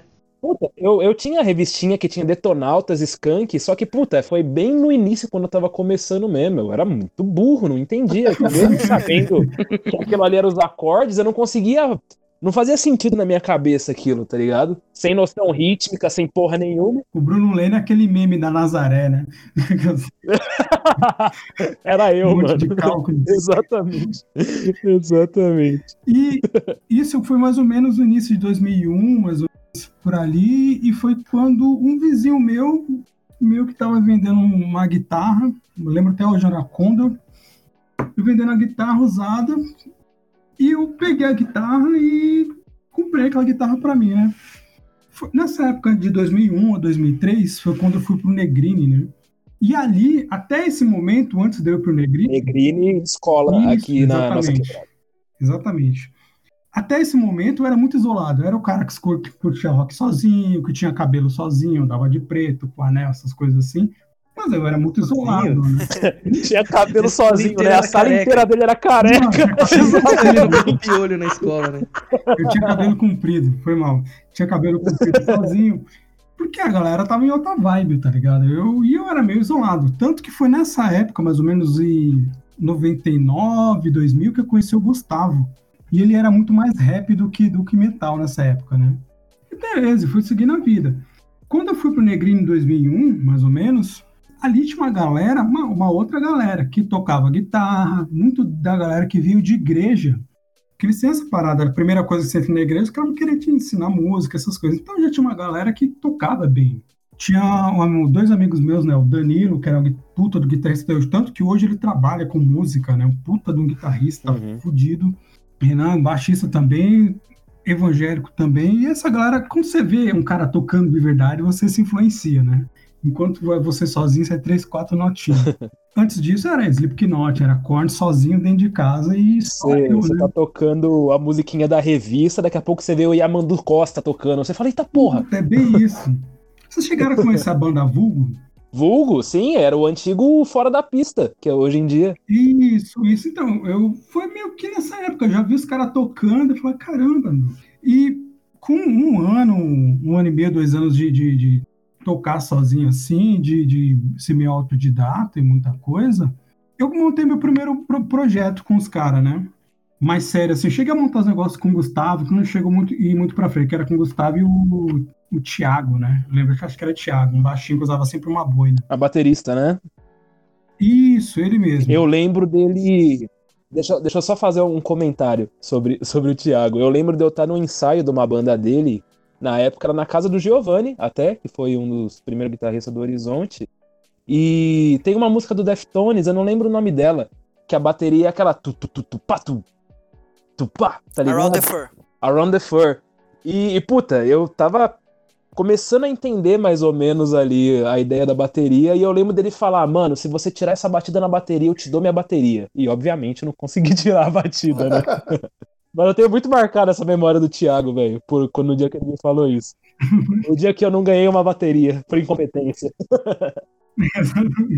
E assim, cheguei a ter uns projetos com o Gustavo, né? De, de já com baixando, descobrindo que é baixar um carro mais pesado, esses bagulho assim. Uma caixa Watson bem tosqueira, a distorção era só meter volume que ele distorcia, tá ligado? Bem precário. E quando eu fui para o Colégio Negrini ali, conheci a galera, ali que eu fui entender realmente o que, que era o instrumento, o que, que eram os pedais, os efeitos, teoria musical. A galera começava, tinha esse compartilhamento de informação, né? E eu comecei com uma banda mais séria mesmo, era o Troco para 10, que era basicamente um vulguinho, né? era um vulgo, versão mais simples, era porque assim, a gente tocava cover, mas misturava uns, uns System of Down, Metallica, CPM 22, Ah. não tinha muito foco. A troco pra 10 é que você usou o riff principal pra fazer a entre aspas do Horizonte Cinza? Exatamente. Olha só, tá aí. Aí o riff da entre aspas e da fragmentos foram criados nessa banda. Caralho, que foda. E era, já era em dó sustenido as duas. Já, já era a afinação um pouco mais baixa. Pode- fiquei um tempo nessa banda, só que eu cansei, sabe? Eu fiquei um tempo assim, sabe? Mas não é isso que eu quero. Eu parei um tempo que eu tava me estressando, né? Por outros motivos também, de convívio da galera. É muito disso, né? Você tem que ter as pessoas certas para tocar com você, né? Pode crer. E era uma parada louca. E eu entrei de cabeça nessa banda e pra mim foi muito frustrante depois de um tempo, porque assim, eu desmontei o meu quarto, cara. Deixei só um colchão e caixa de ovo em tudo quanto, que- tudo quanto era canto do quarto. Pode Então, crer. eu dormia num colchão pra ter uma bateria e poder ter onde ensaiar, tá ligado? Não Sem tinha nem pagar. cama, só pra poder ter a bateria no quarto. né? Exatamente. E eu estressei, e eu parei, saí do, do projeto e a banda meio que acabou, eu fiquei um tempo parado. E eu voltei até com o Gustavo depois pra tentar montar um projeto. Se for o que eu tô e- pensando, foi a banda que eu te conheci. Eu lembro de ir num, de um ensaio na sua casa e ficar maravilhado de ver você tocar com um acorde numa guitarra de sete cordas, que foi o Treat One. Foi isso mesmo? Puta, foi um pouco. Acho que foi por aí mesmo. Nossa, eu fiquei maravilhado de ver você fazer acorde numa guitarra de sete cordas. Foram projetos curtos, assim, mais ou menos mudando uma pessoa ou outra, pra até tentar achar algo. Eu cheguei a tocar com o Diogo lá do, do Tom Bruto, o Robson chegou a tocar bateria, o Diogo chegou a tocar bateria. É quando finaliz... terminou esse, esse período assim de escola, eu comecei e eu terminei com o Troco para 10, né? Eu peguei saí da banda, já não tinha mais vocal, e eu fui tentando outros projetos depois de uns, de uns meses assim, porque eu, eu terminei frustrado mesmo, tava bem irritado com a banda, com, com- só tocava cover, não, não, não, não tinha um controle, né? Muito por maturidade de todo mundo da banda, né? Todo mundo moleque. Eu queria que virasse um negócio, mas na época não tinha como. E chegou um ponto que eu, eu já tava trampando muito e entrei para a faculdade, eu comecei a fazer, para quem não sabe, eu sou formado em ciência da computação, e eu fiquei, tipo, cinco anos parado, mas desses cinco, pelo menos quatro anos eu nem toquei na guitarra. Caralho. Ela ficou jogada dentro do, em cima do guarda-roupa, fechada no bag, por quatro anos, cara, de tamanha minha frustração, assim. Desiludido mesmo. Desiludido, cara, foi, foquei no TI, né? E por um acaso, assim, eu, eu- no trampo de TI, a o cliente que eu ia ficar alocado era na Teodoro Sampaio. E para quem não conhece, a Teodoro Sampaio é, tem um miolo ali da parte do meio que é só instrumentos. Tudo que é instrumento que você pode imaginar tá ali no meio. Assim como algumas partes da Santa Efigênia em São Paulo também. Aí você começa a andar, você começa a olhar, é, foi tipo um estímulo, assim. Eu fui lá, vi uma Fly V, sempre quis ter uma Fly V, comprei a LTD Fly V, peguei a Vulcano de volta, que tava na casa da minha mãe, voltei a tocar algumas coisinhas brincando, e rolou o Monster of Rock, né? O que teve Limbiskit, essas bandas? Isso, exatamente. Foi inclusive que eu encontrei a galera lá. Encontrei o. Acho que encontrei o Ramon, encontrei o, o Giovanni também. Foi bem um pouco. E um pouco antes disso tinha rolado a morte do Chorão. Isso me deixou meio puto, tá ligado? Meio que morte de um ídolo e lá na Teodoro e vendo os bagulho de relacionado à música, aquilo meio que acendeu novamente alguma coisa, né? E eu fui no Monster of Rock. E no Monster of Rock, o, o Giovanni me chamou, né? E falou: Ó, tem uns caras querendo montar alguma coisa. Isso acho que foi um pouco depois do Monster of Rock. Não sei exatamente as datas, mas foi tudo mais ou menos nesse meio, meio período na minha cabeça, né? E ele me chamou para tocar num projeto que era metalcore. Ah, então. Coincide com o que eu comentei até, né? Dos primeiros ensaios com Nantes, que parece que não ficou legal justamente pela ideia de metalcore da parada. Tá vendo? Falta de comunicação, porque, tipo, a ideia pra mim, o Ramon chegou pra mim como rapcore. E na cabeça do Giovanni tava metalcore. Então chegou lá no, no dia, não tinha como dar certo mesmo. Não, não tinha, não tinha. O Fagner tava querendo tocar corn e a gente. É verdade, o Fagner ia fazer o DJ, né? Exatamente, o Fagner. Fagner que foi, que foi tecladista do Voices of Fear. E, cara, e eu meio que entrei, meu, sabe? Ah, meio que, ah, pra ter uma banda pra voltar a praticar, voltar a estudar. E acabei entrando no Horizonte Cinza, né? Meio que assim, meio sem saber como as coisas iam acontecer. E meio que o Horizonte Cinza cresceu e, e depois veio o Léo, que agregou muito, e veio o Ivan. E o Horizonte Cinza hoje era tudo que eu queria das bandas que eu queria na época, naqueles projetos que eu queria fazer, que era música própria, com rap, cantado, misturando estilo. E, tipo assim, tudo que a gente gosta, né? Esse período que eu fiquei parado também foi muito bom, porque eu processei outras coisas que na época eu não, não processava, digamos, eu comecei a escutar MPB, escutei Tom Jobim, Chico Buarque, a parte de letras, e eu tive um know-how de músicas e de estilos diferentes que eu não tinha antes, né? Para conhecer, para absorver isso. E quando eu voltei para Horizonte Cinza, eu estava muito enferrujado tecnicamente. Tanto que acredito que algumas coisas hoje eu não consigo fazer como eu fazia antigamente, né? Você acha que você não alcançou ainda o que você tinha chegado Ah, não época? sei, cara. Não sei. Acho que eu, eu tirava coisas. Eu tirava o solo de No More Tears de boa, tá ligado? Hoje em dia eu peno pra Você tá tocando pra caralho, viado. É porque eu tô estudando, né? Pra poder voltar. Mas aí que tá, tipo, você não consegue, você não consegue tirar a No More Tears com a mesma facilidade, mas você não conseguiria compor um solo que você faz hoje em dia, por exemplo, tá ligado? Naquela época. Então, é isso aí. Aí é É a tá. maturidade. Então. Exatamente, é um processo de amadurecimento tanto técnico quanto até emocional da parada que você falou de hoje em Exatamente. dia você ter atingido um estado assim que você gostaria de ter chegado com as outras bandas, tá ligado? É um lance até emocional de você saber dosar melhor a- as suas expectativas também, né? E, e é aquela fita, tipo, ah, beleza, você consegue executar um cover da hora aí, mas e música própria, você faz, tá ligado? Aí é que tá, eu acho que é aí que diferencia o músico foda, aquele que compõe a parada foda, e não necessariamente só o que é prog, o que é técnico, saca? Não necessariamente isso. E assim, tudo que eu, que eu tinha nessa época, nesse período antes faculdade, no meu período que eu estava nos outros projetos que eu tinha de riff, ficou de molho e eu fui relembrando, com, com- antes de entrar para Horizonte, essas coisas assim, quando eu voltei a praticar, eu fui relembrando esses riffs. Algumas coisas vieram, algumas coisas eu tive que demoraram mais para voltar, mas voltou, sabe? Tipo, como se a sinapse estivesse sendo reformada, sabe? O caminho estava voltando. Tanto que a, a chuva, né, do primeiro EP, são três músicas que eu mesclei numa só, que eu, que eu tinha os riffs Nem Olha que doideira. Caralho. Carro do Som e a Brisa, ela é exatamente como ela foi composta, só ela só é mais acelerada, que ela foi muito baseada em Seven Dust. Pode crer. O riff, dentre aspas, ela foi modificado, mas o, o core ainda é ali. Tanto que o Aldo comentou, né? Finalmente você conseguiu fazer, usar esse riff. Foi mesmo. Quando você apareceu com esse riff, o Aldo já olhou e falou: Ué, eu conheço isso daí, hein? E aquele riff da introdução da, introdução da, da Fragmentos, Hum. que o Giovanni puxou, que era um riff meu, e eu não lembrava mais como é que era o riff. A intro mesmo do.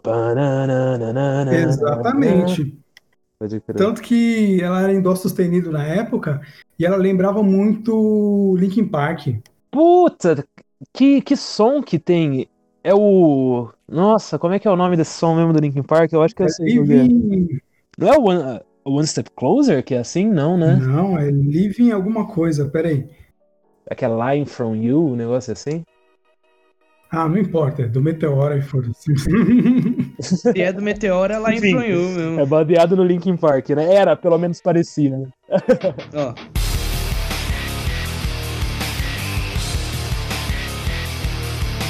Essa aí Nossa, mesmo. mas esse som é foda. Esse som é foda demais, gente. É essa aí mesmo. Lembrava muito. Então, se você. Da época que eu fiz esse riff e quando lançaram essa música, era meio a mesma época, tá ligado? Foi meio que coincidência as notas baterem em algumas partes. Inclusive, falando, deixa eu só fazer, pontuar que eu lembrei de um negócio. A primeira música que eu fiz pra minha primeira banda, pra Starks, chamava Me Esquece. Eu fiz numa guitarra que só tinha duas cordas, que o marido da minha prima tinha por algum motivo. E é, e é nessa pegada que você falou, de totalmente baseada, só que a que eu fiz era totalmente baseada na, na blind do Korn. A introdução você via, você falava, porra, aí você tá de brincadeira. Eu vou, eu vou passar pro Léo esse som, se ele quiser ele coloca aí na edição também.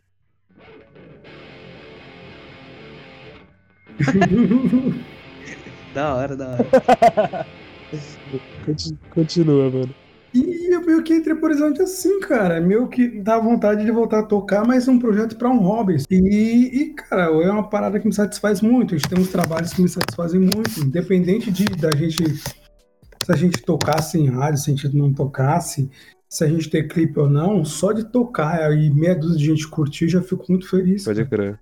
Porque por- pelo menos a gente tá gravando, tá soltando no Spotify, tá soltando no YouTube, e fica um registro, né? Não dá mais aquela sensação, tipo, ninguém vai ouvir isso, né? Sim, sim. Não fica só sendo citado em podcast, né? Igual a gente tá fazendo agora. Exatamente.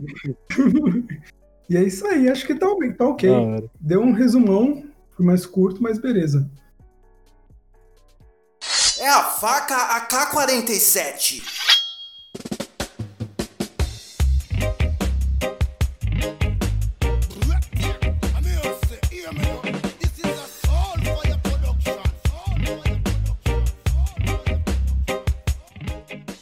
Mano, a minha história começa que toda criança meio que ouve o que a família ouve, né? É, Ali até um- um- uma certa idade, as músicas que a gente ouve, é, as músicas da rádio e tal, o que toca na televisão. E na infância eu não distinguia muito o que era. No seu caso é Gaúcho da Fronteira, né? Exatamente. eu não distinguia muito o que era rock, o que era pop e tudo mais. Eu sabia, por exemplo, o que era o sertanejo que minha família ouvia e o que era o pagodinho que a gente ouvia na rua, brincando lá com a, com a molecada, tá ligado? E ali em meados de 2000, quando eu tava fazendo 10 anos, eu achei na casa da minha tia, a Mari, mãe da Raquel, eu achei um CD promocional do 89 FM. Que a segunda faixa era Legalize Já do Planet Ramp. Puta, eu acho que eu tinha esse CD também, mano. E aí fudeu, né, mano? Aí eu fiquei fissurado por esse som. Que foda. E, e a partir daí eu comecei a distinguir o que era rock e o que não era. E aí entra aquela parada que o Eric falou: que quando você é moleque, tudo que seus pais, seus familiares ouvem é meio que coisa de velho, tá ligado? e aí eu fui buscando essas referências, assim. com- Comecei a conhecer as coisas, comecei a assimilar que, tipo, tinha coisa que eu via na rádio, que eu não sabia que era rock, mas que eu já achava interessante. E aí eu fui entender o que, que era Titãs, Fui entender, porra, minha tia tinha um acústico da Rita Lee maneiríssimo, um acústico do Titãs. Que foda. É, putz, ela tinha o, aquele CD Alívio Imediato do Engenheiros do Havaí, que eu gosto pra caralho até hoje. E aí foi meio que assim, né? Que eu fui começando a curtir um som, conhecendo Nirvana, essas coisas. E aí, bom, comecei a ouvir 89, comecei a assistir MTV e viciado na programação tal, já começou a meio que encaminhar para esse estilo de vida, saca? A, a, a, mudar daquela parada que você começa a, a gostar até você começar a assumir o estilo de vida mesmo, a começar a, a mudar, assim, por causa do, do som. E aí, cara, eu acho que teve um gap ali entre os meus 10 até os 14 anos que eu só ouvia música, eu gostava muito de futebol ainda, jogava bola e tal.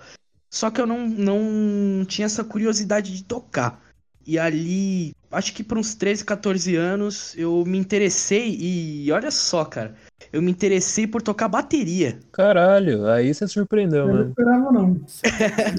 Eu acho que eu nunca vi você sentado numa bateria, mano. Porque isso nunca aconteceu. É, nunca Porque, Aí, caralho. porque sempre morando em apartamento, minha mãe logo já cortou essa. Falou, mano, sem É, condições, né, Faz cara? sentido.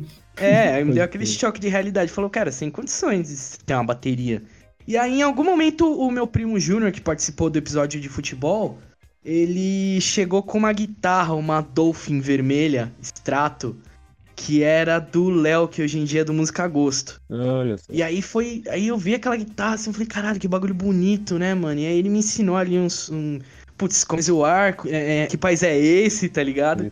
E aí o. Aí ele falou, ó, o Léo tá vendendo essa guitarra, se quiser comprar, não sei o quê. Cara, não é mágico quando o, o cara te mostra. Pela primeira vez, você vê o cara tocando uma música que você já conhece, tá ligado? Exatamente. Aí você falou, putz, é Impressionante, possível. A primeira vez que você vê isso, você fala, caralho, mano. né? Quando você vê alguém tocando um negócio que você reconhece, você fala, caralho, é verdade, é assim mesmo a música. É um choque, né, velho? É verdade, Da mano. hora. É, é, é mágico mesmo, essa é a palavra, cara. E aí ele me ensinou essas musiquinhas ali, aí eu enchi o saco da minha mãe pra ela me dar essa guitarra, né, mano? Inclusive eu tenho ela desmontada em cima de algum armário, alguma coisa aqui, até hoje. Olha que foda. E aí eu fui aprendendo ali com as revistinhas de cifra, tudo mais, eu não sabia nem afinar um instrumento. Eu colava na casa do, do Fabão, Fábio Rodarte, que era baixista do, do Sarjeta, banda punk aqui de São Paulo. Louco. E ele era meu vizinho, mora, no mesmo bairro tal. E aí eu ia lá pra ele afinar a guitarra pra mim, e até eu aprender e tal, né? Ele me ensinou.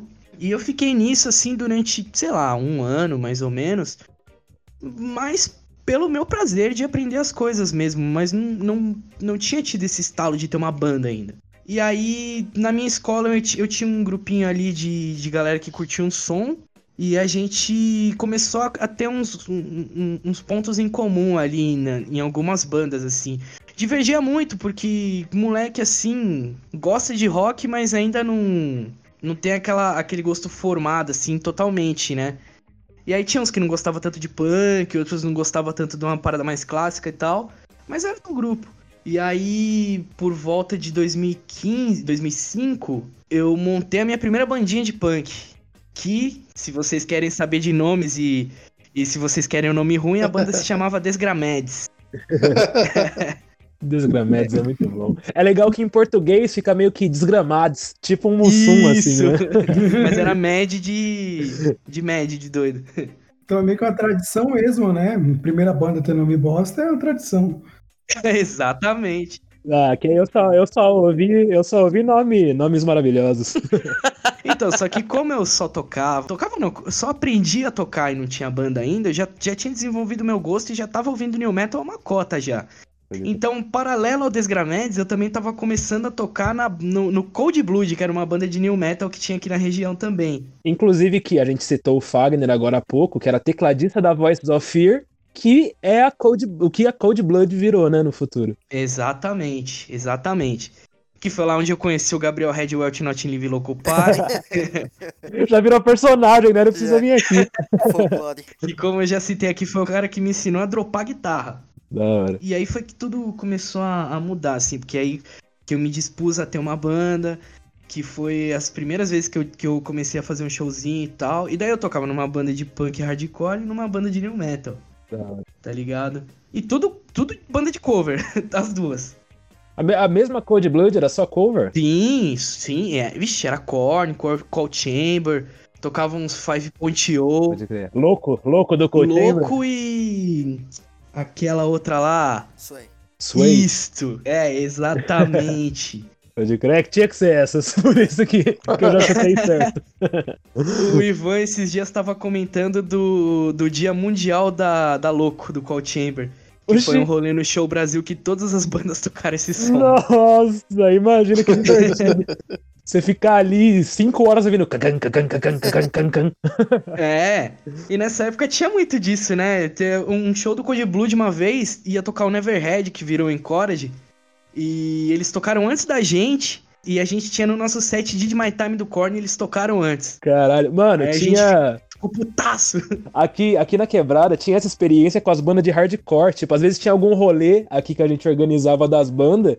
E se tinha cinco bandas de hardcore, pelo menos três tocavam velho punk do Gritando HC, tá ligado? Eu tocava no Desgramedes, ela. Aí, ó. E eu tocava louco na Aí, também.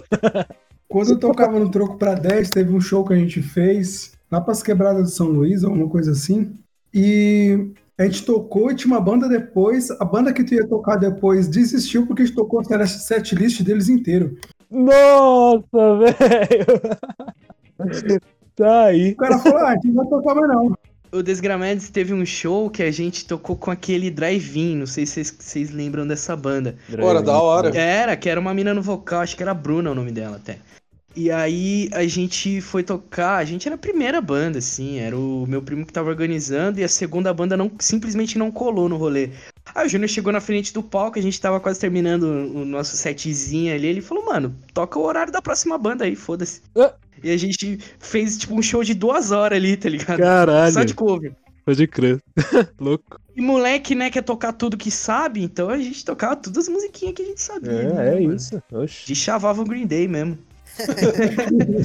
Era, era Power Trio, o Desgramedes? Ah, não, era um quarteto, era um quarteto. Era uma, uma mina na bateria, Hum. Letícia.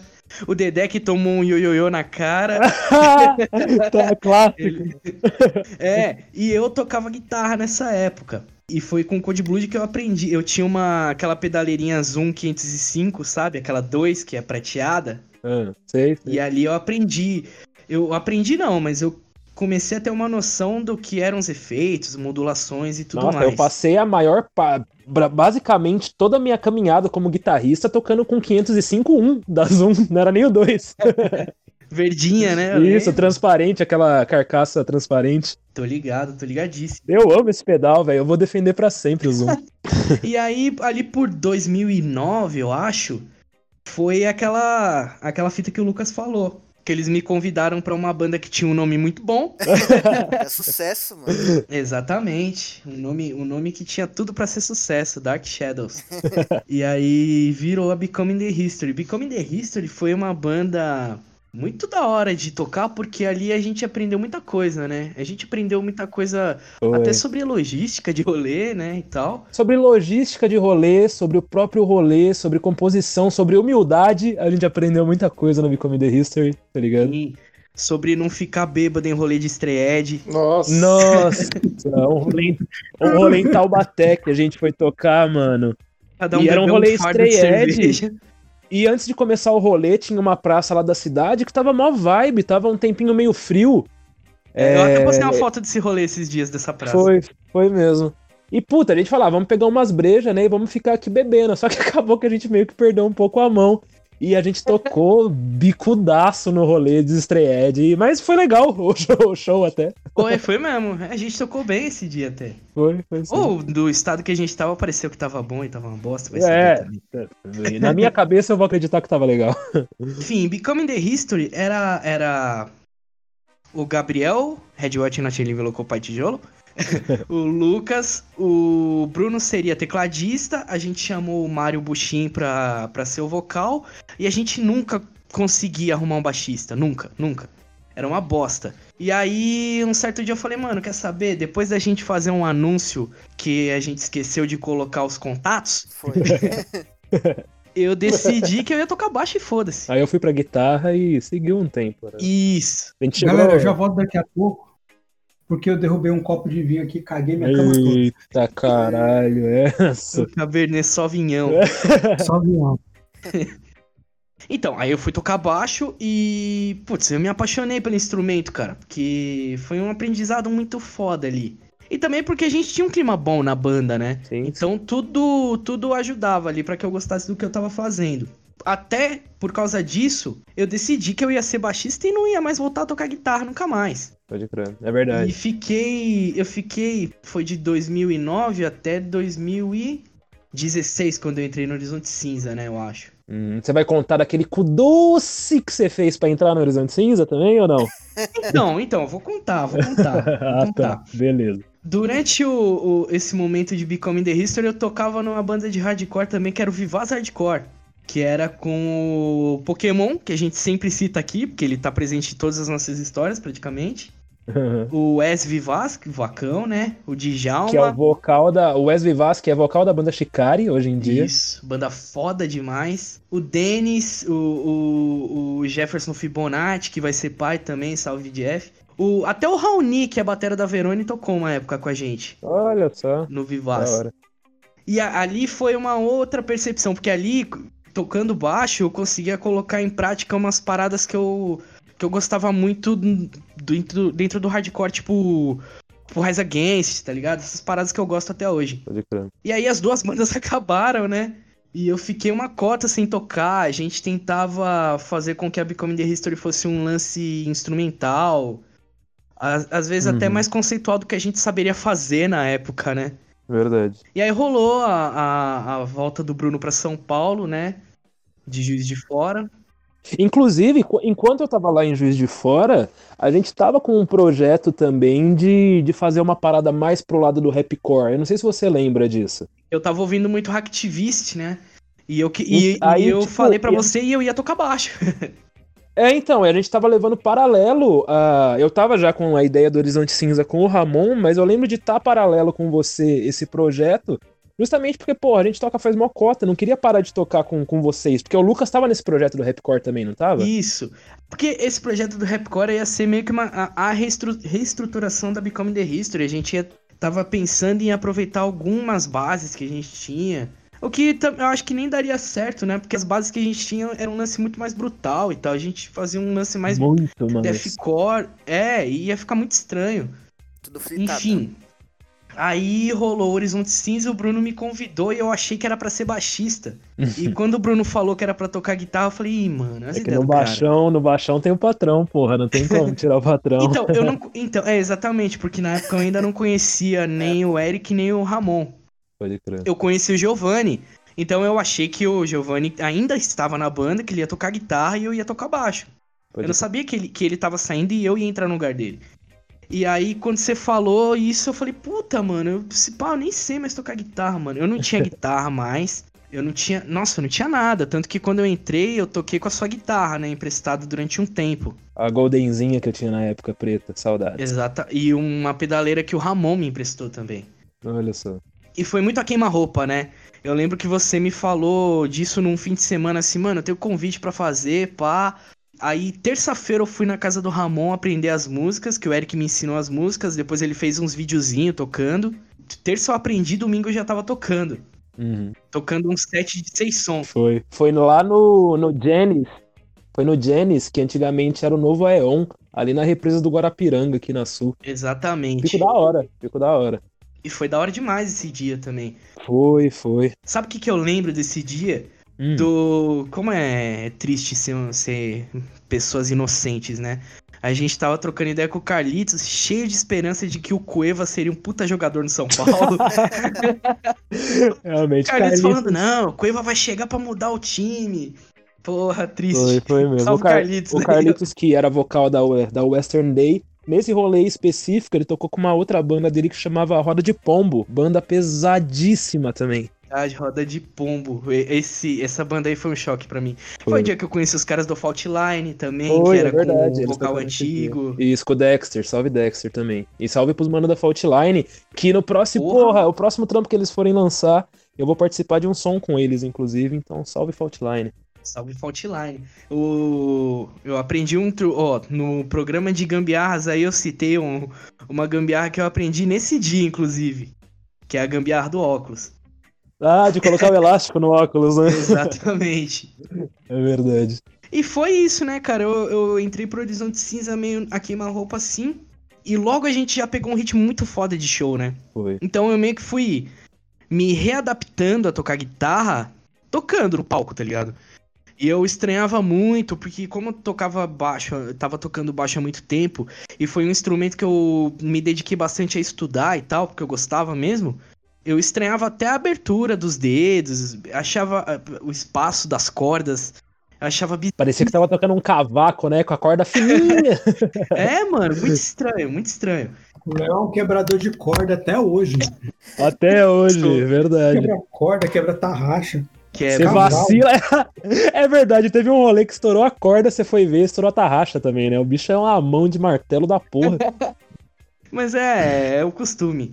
E aí eu fui aprendendo, eu fui aprendendo uh, ao vivo e tal, e sei lá, acho que durante um ou dois anos de Horizonte Cinza eu ainda era muito inseguro em cima do palco, porque eu não.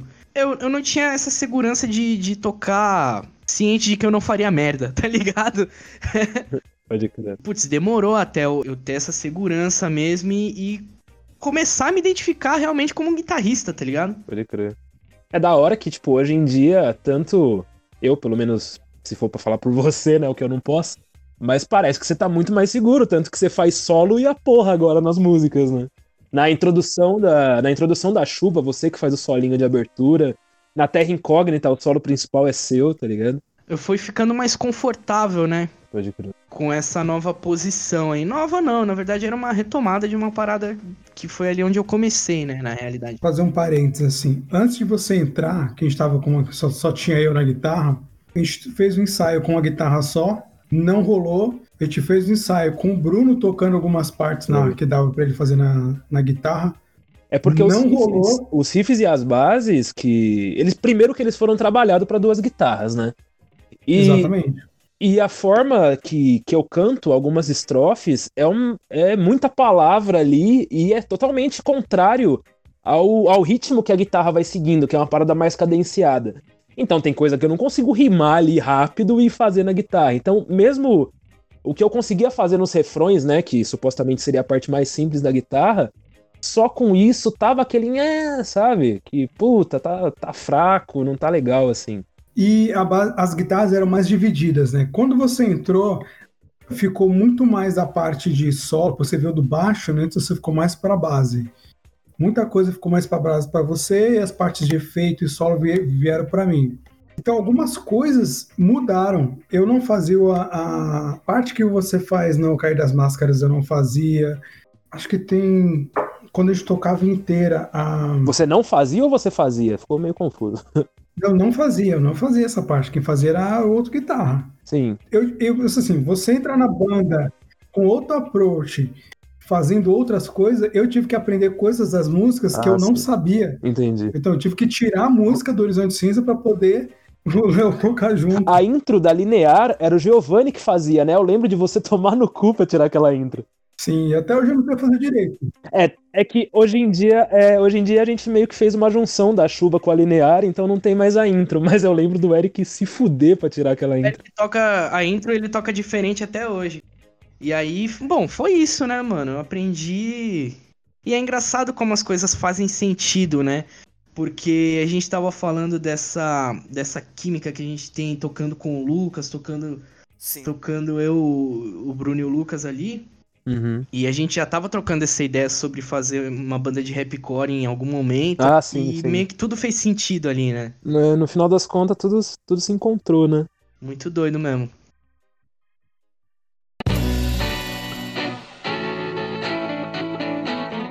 Então, mano, a gente fala que vai fazer um resumo, mas a gente nunca faz um resumo, né? É porque a gente tá nessa caminhada faz mocota, né, velho? É. A música na minha casa, ela sempre foi muito presente, porque eu venho de família evangélica e crente é tudo metido a cantor, musicista, músico, enfim. Então lá em casa era muito normal. Música, instrumento. Minhas irmãs tocavam em orquestra, na orquestra da igreja. Tinha uma irmã minha que era regente, as outras cantavam, enfim. A música tava lá, partitura tava lá, pozole tava lá, instrumento tava lá. Ensaio também, tinha muito ensaio na minha casa tal. Então, quando eu era criança, isso pra mim era muito normal. O, aí, né, o rock, ele entrou pela minha televisão. Começo dos anos 90, a gente não tinha muito pop, a gente tinha muito rock. Então, a gente ligava a televisão, era normal ver, sei lá, os Titãs no programa de TV. O Era mainstream normal era ver- o rock, né? O que é o sertanejo exatamente. hoje era o rock nos anos 90, né? Isso é um Exatamente. que a gente até falou no episódio de escola, isso que o Bruno falou sobre o mainstream ser o rock, o, o rock alternativo tava, porra, o Nirvana lançava clipe na Globo, tá ligado? Exatamente. Então, assim, o rock ele entrou, tipo, a igreja entrava por uma janela e o rock entrava pela porta da sala. Então, essa convivência com a música e o rock foi muito, muito desde cedo. Mas, como eu era criança, enfim, aí comecei cantando um coral infantil, coral adolescente, jovens. Quando eu fiz uns 14 anos, eu entrei num quarteto, quinteto, não lembro se era quarteto ou quinteto. E aí eu já estudava música, que era tipo de, de via de regra na igreja era Pra você fazer qualquer coisa, você tinha que estudar música. Isso é muito foda, isso é bem legal. Tem que dar o, o crédito pro que merece dar crédito, né? É, e, e, na verdade, isso tinha que ser da escola e não da religião, né? Isso que é foda. Tinha que ser uma coisa do Estado e não, e não da religião. Mas enfim. Concordo, perfeito. E aí era tudo muito natural. Só que o rock é ali sempre presente. Então, o Júlio falou de, de Red Hot, de Fate No More. Eu me lembro a primeira vez que eu vi Fate No More na televisão, que eu vi o Mike Patton, que era um trecho de um show ao vivo, e ele lá jogando xixi na cabeça. Eu falei, caralho! Não falei caralho porque eu era criança. Mas eu falei, mano, isso é foda, mano. Tem que ser assim, tem que ser desse jeito, senão não interessa. Da hora. Enfim. Aí eu cantando na igreja, aí eu lembro que quando eu, né, no começo da adolescência que eu entrei nesse coral, veio o coral, veio né, a borbulhação da adolescência, esse senso de questionamento de adolescente, e eu comecei a bater de frente com tudo, com todos, enfim. Eu sei que, moral da história, a igreja saiu pela porta da frente, o rock entrou pela janela do banheiro, pelo ralo, enfim. E aí eu saí fora da igreja e fui convidada para fazer parte da minha primeira banda, que nomes, né? Goma 84. o Gol 84 é, lendário em Taboão da Serra, é. louco. É, a gente era doideira. E aí acabou que foi, foi benéfico, né? Eu acabei usando o pouco que eu aprendi né, na igreja de música, de disciplina musical, disciplina de canto, essa coisa toda, no rock. Só que ao passo que eu aprendi isso, eu aplicava isso, eu também estava conhecendo o mundão. O Goma durou de 2004 a 2007. Eu não lembro de quase nada dessa época, porque eu bebia muito. Caralho. Muito, muito, muito. É, eu bebia demais. Tanto para dar, porque era um, era um outro universo, né? Você sai da igreja, você vai arrumado, bonito, faz bonitinho para Deus, e vai tocar no boteco do seu Zé, tá ligado? Com a galera toda fedendo a sovaco, camiseta tingida com. com era, era, era, tupi o nome daquela tinta. É camiseta de tupi, eu ia falar que era tupinivi. camiseta tingida de tupi, de tupi, fedendo a sovaco, bunda e afins. Então, assim, eu fui de, fui de um mundo para outro muito rápido, mas eu me senti muito em casa dentro dessa porqueiraiada toda que é o rock and roll, assim. Só que aí, né, no começo da adolescência eu, eu, acabei bebendo demais. Então eu não lembro muito bem dos shows. As pessoas às vezes contam coisas. Eu só, se eu falar que eu não, eu não dizer que eu não me lembro, eu tenho vários álbuns de fotos aqui em casa que tem registro dessa época. Aí eu, eu consigo me provar de que realmente, ah, eu toquei em tal lugar, teve tal coisa, não sei o que, não sei o que. É, porque senão, se fosse pela minha memória, esquece. E aí foi isso. É, entrou desse jeito, já entrou dessa maneira avassaladora, porque eu não sabia fazer nada, não me interessei por nada, a não ser canto, não desmerecendo o próprio canto. Eu sempre falo que, não também puxando sardinha, mas o vocal é, é um, um, outro multi-instrumento. A diferença é que ele é um multi-instrumento visceral, né? Ele é, ele é, orgânico, ele tá em mim. Então, se eu quebrar uma, uma. arrebentar uma prega vocal, eu não posso ir na Teodoro Sampaio comprar outra. Então, é, a, a, cerca de cuidados é, é, é, diferente. E aí já veio também a, a, descoberta do gutural, que eu me apaixonei na época. Como é que foi isso? Tipo, qual foi a primeira vez que você escutou um gutural assim, que você falou, caralho, será que rola eu fazer isso? Que eu consegui decifrar o que era um gutural foi acho que em 2002, 2003, que foi o TEP. O TEP, nossa, o TEP é maravilhoso. Chamaia, deusa. Chamaia, o TEP Chamaia. E eu vi aquilo e, tipo, mano, é uma mina. Ah, é uma mina, é uma mina. aí eu falei, eu vou tentar, eu vou, eu vou, eu vou tentar. Só que então, aí a minha, educa a minha base educacional de música era uma. Uhum. Aí a gente vai tentar como? Pela, pelos meios clandestinos. O meio clandestino era o quê? Grita. Não, como assim? Grita, ué, vou ter que gritar. Foi a única maneira que eu. É o único meio que eu achei. Aí, enfim, eu até falo hoje que pelas coisas que eu já fiz era para não ter mais voz. Então, se eu ainda tenho um pouco de voz de Nair Belo, ainda mais às meia-noite e vinte, é porque eu também tô, eu tô com sono. Mas é, a minha voz ela já é grave mesmo. Mas pelas coisas que eu já fiz, pelo, pelo, pelas surras que eu já dei no meu corpo, na, na minha voz, não era pra ter voz mais não. Mas enfim, e aí eu ouvi aquilo, eu falei, mano, vou fazer. E aí na leva de Otep, que foi na época né, dessa explosão do New Metal, já veio o Kiri, veio, aí veio os caras todos também, veio o vocal do Mudvayne, Jonathan Davis, que parece que não, mas fazer a linha de vocal dele é absurdamente difícil. Eu mesmo até hoje eu não, eu não sei, não faço ideia de como faz. Então todas essas tentativas, e Max Cavaleira, claro, né? E no meio dessas tentativas você vai se achando, né?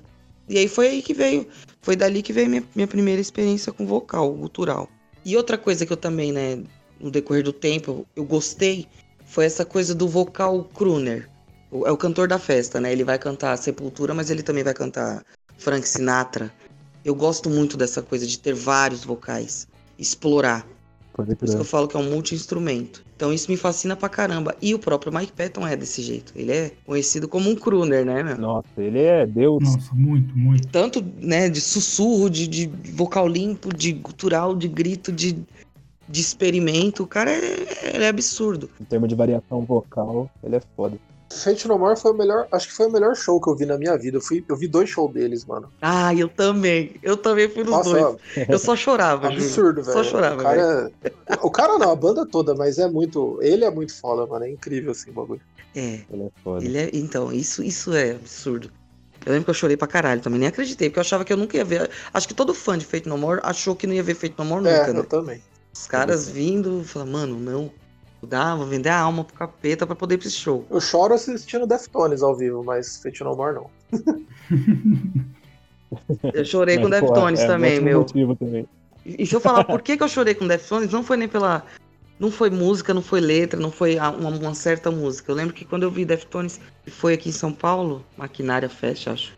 Na hora que eu consegui entrar dentro do, da chácara do Jockey, o Deftones estava na primeira, primeira música.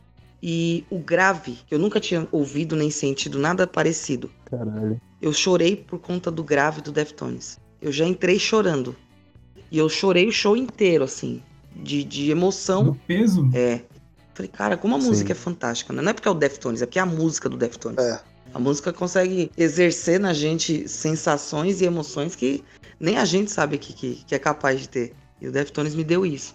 É... Onde paramos? de, das suas influências de vocal, como você descobriu o lance do gutural e tal. É, então, aí o gutural foi aí, meu. E aí. É... Mas eu sempre. Eu, eu, nunca deixei de estudar. Eu deixei de estudar agora. A última, a última vez que eu estudei, eu fiz MT aqui em São Paulo em 2000, de 2014 para 2015. Então eu tô há cinco anos sem estudar. Mas de, até 2015 eu estudei a vida inteira. Eu sempre estava fazendo um curso de canto. Que foda. Sempre, sempre. Eu, eu acho que é. Eu sempre fiz canto popular, inclusive. Eu acho que, é, pelo menos para mim, funcionou bem. Uhum. Eu sempre estive estudando canto popular porque você tá em contato, né, com toda essa questão de execução de respiração, não sei o quê, coisa de vocalista é mais interessante até do que às vezes você estudar determinado gênero. Ah, vou estudar gutural. No campo do popular, a, a gama de, de variedade musical é mais ampla, né? Então acaba que você acho que pega mais experiência nisso mesmo, né? Bastante, bastante. Pra berrar e fazer o gutural, você chegou a fazer aula para isso também? Ou você foi aprendendo o ponto certo, assim, aos poucos? Então, eu fui me achando. Eu costumo falar que gutural nada mais é do que é identidade vocal, é igual a sua digital. Vou até tomar liberdade de falar aqui. Pelo que eu percebo, dar aula de gutural hoje, né? Questão de, de comercializar o gutural é uma coisa rentável. Só que eu posso te ensinar o que deu certo para mim, mas não quer dizer que vai dar certo para você. Então você precisa. Eu sempre, eu sempre indico. Todo mundo fala, não, tá, você tem que dar aula de gutural. Todo mundo não, algumas pessoas já me falaram. Você tem que dar aula de gutural. Eu falo, vai procurar um, um bom fonoaudiólogo e um bom professor de canto popular. Vai fazer isso aí.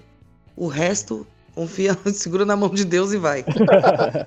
Porque. É, mas, mas, é, quase, é quase isso que eu falo, que eu, eu engano que eu, que eu sou baixista, porque, cara, eu estudei tão pouco e eu não sei quase nada de teoria, tá ligado? Hum. Tipo, eu sei tocar, eu sei tocar o bagulho, mas só também.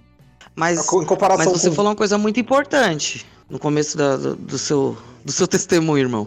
Você falou uma coisa muito bacana, que eu ouvi pouquíssimas pessoas falando. Do quê? Que assim, o baixo não sobrou pra você. Ah, você sim. foi lá escolher sim, o baixo. sim, sim. Então, assim, a sua.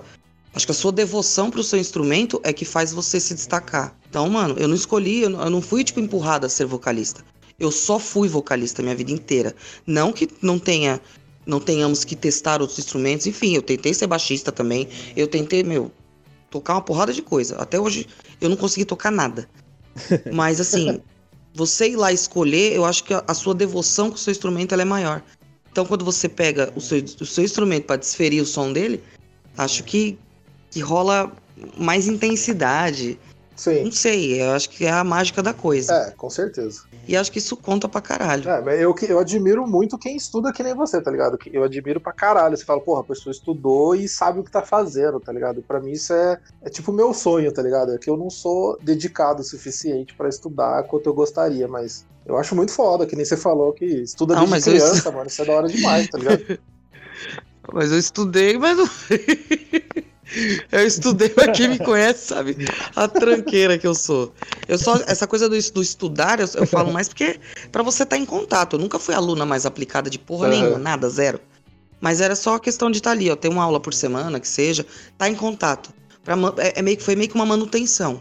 Porque eu acho que pelo- pelos anos que eu estudei, se eu falo isso, eu falo, nossa, ela estudou tantos anos. Cara, não era nem pra eu estar aqui no Brasil. Ou era pra eu ter, no mínimo, ter feito uma faculdade de música. Sei. Mas assim, foi só pela questão do, do- de, de eu saber também, desde muito cedo, que o meu instrumento, ele não tem muita. Eu não tenho muita opção se eu danificar ele. Por isso que eu sempre tive essa, essa preocupação. Apesar da fase da loucura, da, da- da álcool- do álcool em, em excesso, acho que eu, eu dei o bastante álcool que sorte. protegeu sua garganta de se fuder, porra. Ah, cara, tomara, viu? Que olha, que eu, ele protegeu as pregas vocais, porque com o psicológico ele, ele levou, viu? Não, brincadeira. Fala assim, Mas, zoando. mas é bom que ajuda, ajuda nas letras, hoje em dia, pelo menos. Não, ajuda, ajuda. Na verdade, ajudou bastante, assim. Como a gente começou nessa época, né, que tinha muito rolê aqui, era muita molecada. Acho que se eu subisse no palco meio sem graça, então eu já subia calibrada, que era já pra subir dando estrelinha, dar moche.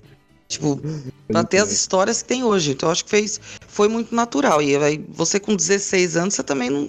Ninguém é muito certo das ideias com 16 anos, com álcool na cabeça, É. então. Ah, ninguém. Então isso hoje em Não dia dá, faz né? parte dessas histórias. Não dá, não tem graça. O problema é quando isso se segue até os 30 e poucos, né? Sei como é. Não, brincadeira. Mas é isso. Então, assim, é, o rock ele entrou desse jeito na minha vida. Eu consegui é, é, é, balancear um pouco do que eu vi quando era criança e trouxe essa parte de, de disciplina. Eu gosto demais de vocalistas, é, multivocalistas, eu acho que isso é muito bacana. A gente tem que explorar pra caralho. E é isso. Aí, cara, aí beleza, é, teve essa primeira banda, que foi o Goma 84, que durou de 2004 até 2007. Aí nasceu Indigna. E o Goma ele era só cover também. Só que nessa época, como tinha muito festival aqui, a gente para entrar nos festivais eles pediam uma música autoral. hum, E a gente não sabia o quanto era legal fazer música autoral, né? pode crer. E aí, uma vez que você faz uma, já era. E uma vez que você faz uma música autoral e a galera gosta, aí já era duas vezes. Nossa, principalmente, né? É, exatamente. E aí quando a gente migrou, né, do, do Goma pra Indigna, que a gente só queria fazer autoral, aí os caras não queriam, enfim, foi uma briguinha adolescente, mas hoje é mó de boa. E aí nasceu a Indigna, velho, a Indigna só autoral. E aí começou todos os problemas, assim, quando, a gente- quando nasceu a Indigna, eu comecei a ter muitos problemas. Até agora tava tranquilo, né? Não, Porra. É. Não, brincadeira. E aí, meu, e aí nasceu Indigna e foi essa, essa ladeira baixa aí que tá sendo até hoje. A gente trabalha. A gente nunca teve hiato, como né, a maioria das bandas tem e tal, não sei o quê. Acho que o, o hiato que a gente tá experimentando no- ao, ao longo desses anos, a gente vai fazer. Fez 13 anos agora. Foi por conta da pandemia e ainda assim a gente tá, acho, que conseguindo driblar a pandemia, assim, de, espremendo daqui, espremendo dali. Não, você é louco. Vocês lançaram E até é. recentemente um clipe usando da galera participando de casa. Foi, E, puta, mano. ficou, ficou foda. Eu tava vendo um clipe do Ghost. Olha só. Ghost BC lá, banda lá. E eu xinguei pra caralho essa banda por uns anos. Eu falei, não, depois um, belo dia eu falei, vem cá, vamos ouvir essa banda de eu uma achei chance. legalzinho. é, deixa eu te dar uma chance. E aí eles têm um clipe que eu não lembro o nome agora, Pode crer. pra variar. E é um clipe react. Legal. E aí o Thiago tava tomando uma- umas, umas birita aqui em casa, pai. Aí as- a hora que as ideias vêm, falei, meu, por que, que a gente não faz um clipe react? Ele, como assim? Eu falei, não, vamos chamar a galera, a gente convida os nossos amigos, a galera que curte o trabalho da banda, chama uns conhecidos aí de umas bandas, né, que já trabalham há mais tempo. Uhum. Se a galera topar, eles gravam um vídeo de 30 segundos, manda pra gente. A gente manda pro Herbert e o Herbert se vira. Herbert Da é da Infecta Produções, que tá fazendo os trabalhos. Aí ele falou, ah, demorou. Chamamos, todo mundo topou. Foi... E, meu, nunca foi tão gostoso fazer um clipe, porque você não participa do clipe. Nossa, é maravilhoso. crer, né? Caralho, clipe é um negócio muito cansativo. E a Indigna só tem um clipe. Não, a gente tem três. Mas dois foram gravados no mesmo dia e teve o Fallen Again que a gente lançou em, em março. Caralho, como eu odiei gravar clipe, Esse velho. último que vocês lançaram agora foi do Cheiro da Miséria, pra quem É, quiser. Cheiro da Miséria. ficou foda. Lançamos agora no mês, mês passado. Nossa, é chatão ficar tocando mesmo. Fazer gravar clipe, você fica que nem um idiota lá tocando, fingindo que tá tocando 10 vezes a mesma coisa. Então, mas pra quem, pra quem toca, ainda é bonito. E pra vocalista? Que tem que fazer papel. Não, vocalista faz um papel ridículo em clipe, mano. Pelo amor de Deus. É uma vergonha, Meu. né, velho? Eu fico com uma vergonha até isso. Que É. mão. Não, e a gente fazendo e o É menino, vai, faz cara de Não. diva, não sei o que. Eu pensando, caralho, velho. Caralho.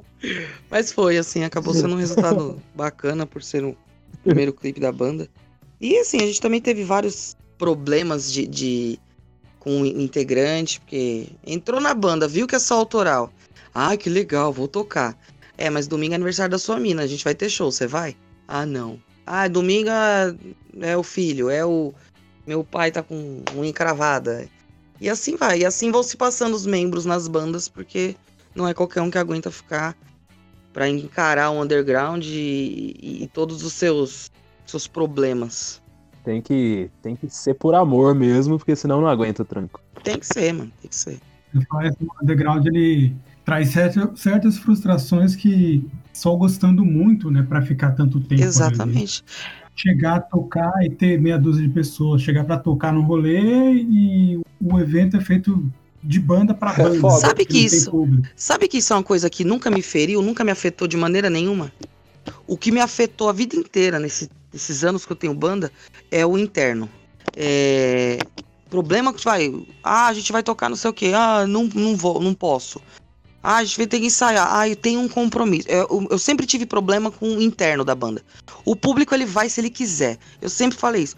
Ah, beleza que assim, hou- houveram altos e baixos, mas o mundo todo ele é cíclico. A gente no começo dos anos 90, é, no começo dos anos 80, provavelmente não tinha tanta banda foda com eventos foda de rock pesado que as pessoas iam. Elas iam pra onde? Elas iam pro, pros new wave da vida, elas iam pra outras coisas que faziam sentido. Então acho que cobrar isso do público é meio. Eu, eu penso isso. Cobrar isso do público é meio mancada, porque do mesmo jeito que a gente só vai no que a gente quer, as pessoas também elas só vão no que, a gente, no que elas têm, no que elas querem ir. Com certeza. E assim como, como todos os, os gêneros, o rock, o metal, ele não é diferente. É, tem essa montanha russa de tempos em tempos.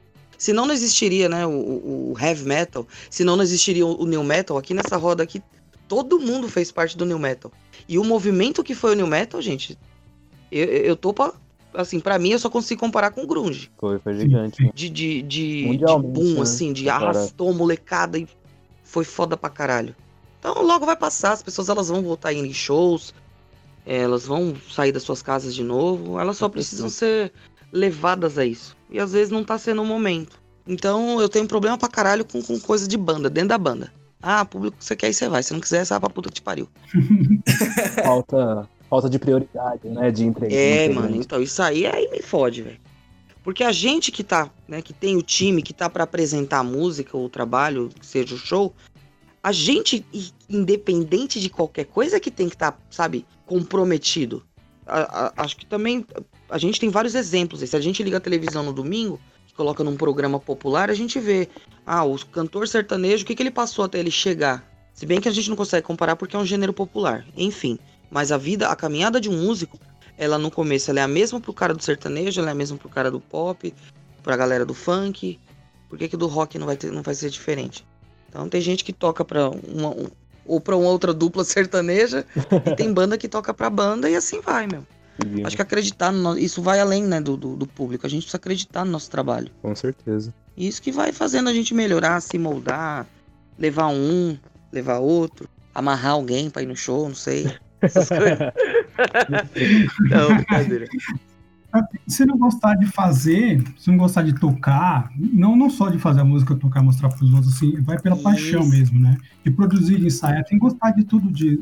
A gente gosta de tudo isso, né? Toda a parte que envolve a música. Cara, acho muito foda, sentar, fazer um riff e falar, caralho, esse bagulho ficou legal. É, não, eu, eu, caras, eu né? vou ser honesta, eu não gosto de fazer isso. Eu não gosto de criar música, eu não gosto de ensaiar. Eu odeio ensaiar, gente. Odeio, gente. Sério? Odeio. Sério? Eu nunca deixei de ensaiar, mas eu odeio ensaiar. Eu acho uma barata, assim, essa coisa mágica das músicas. Que às vezes acontece, acho que já aconteceu com todo mundo aqui. Puta, uma música que você tava no ensaio, vai, final do ensaio, pum, sai uma música. Do nada, né? Ah, criamos essa música em meia hora, em 20 minutos. Em... Mano, essa coisa do. do o, o meu processo criativo ele é só pra letra. Se eu escrevo, eu escrevi. Aí os caras criam base, sei o que. Aí eu tenho lá meus cadernos de, de letra e eu escolho um, ó, a gente é, é, conversa, fala, ó, tem uma aqui, essa é legal, essa não é legal, não, não, não.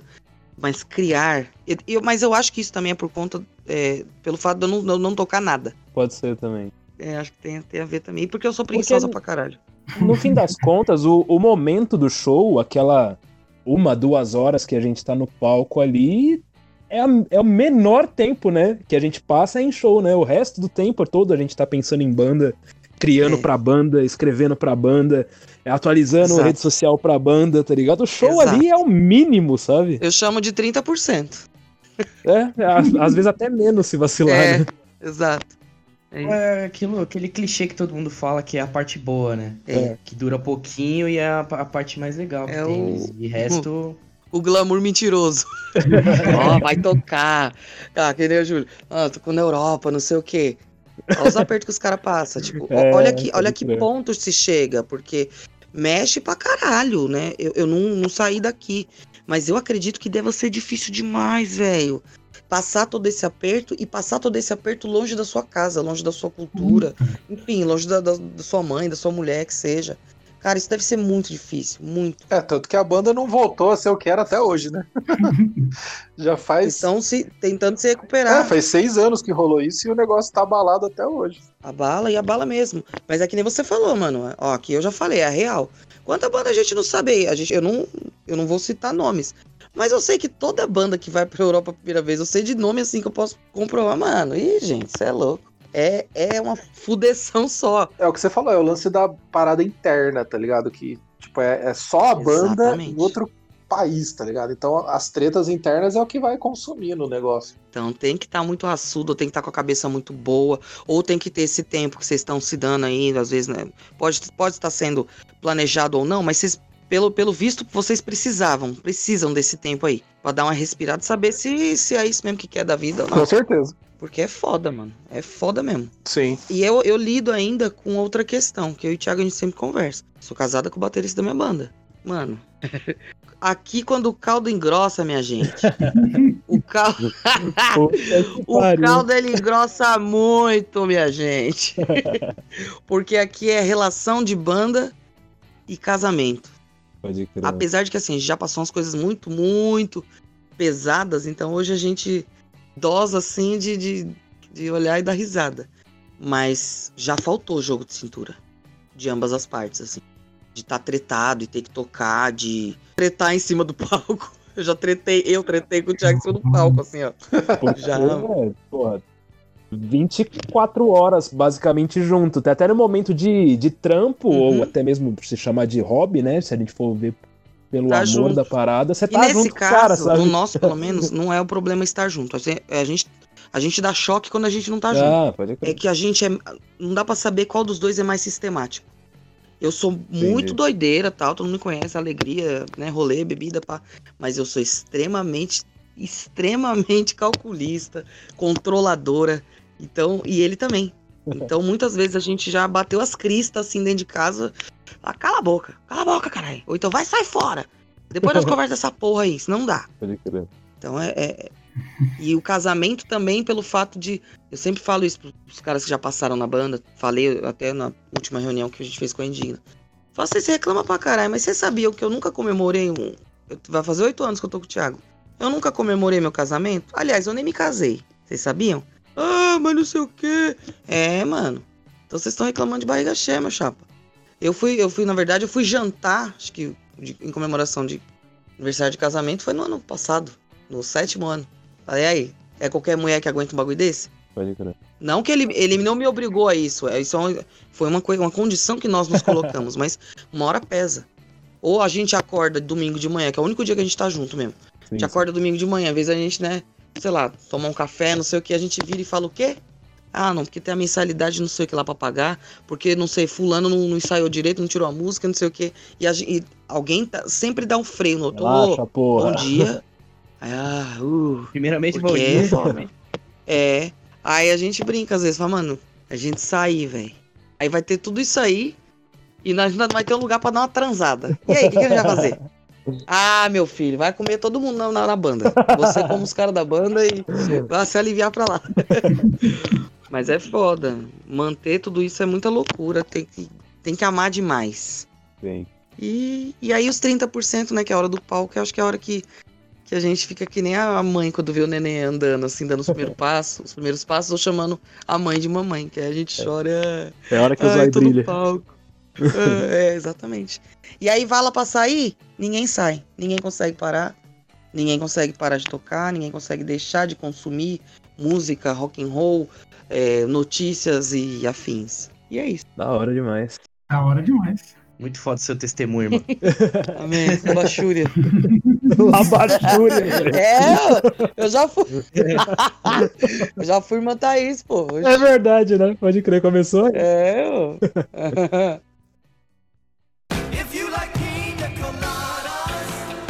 Chegamos ao final de mais um episódio. Júlio, muito obrigado pela sua participação, mano. Satisfação total. Deixa seu salve pra galera e pode falar das suas redes sociais também. Cara, eu queria agradecer vocês aí pelo convite, tá ligado? É, Não faz tanto tempo que eu conheço o trampo de vocês. Acho que faz o quê? Menos de um ano, mais ou menos, um ano, não sei. Mas eu tenho curtido e tô acompanhando. É, tô curtindo o podcast também. Escutei os, todos que vocês gravaram até agora, tô achando bem da hora. Eu não tenho costume de escutar, mas tô começando agora com esse negócio de podcast, tá ligado?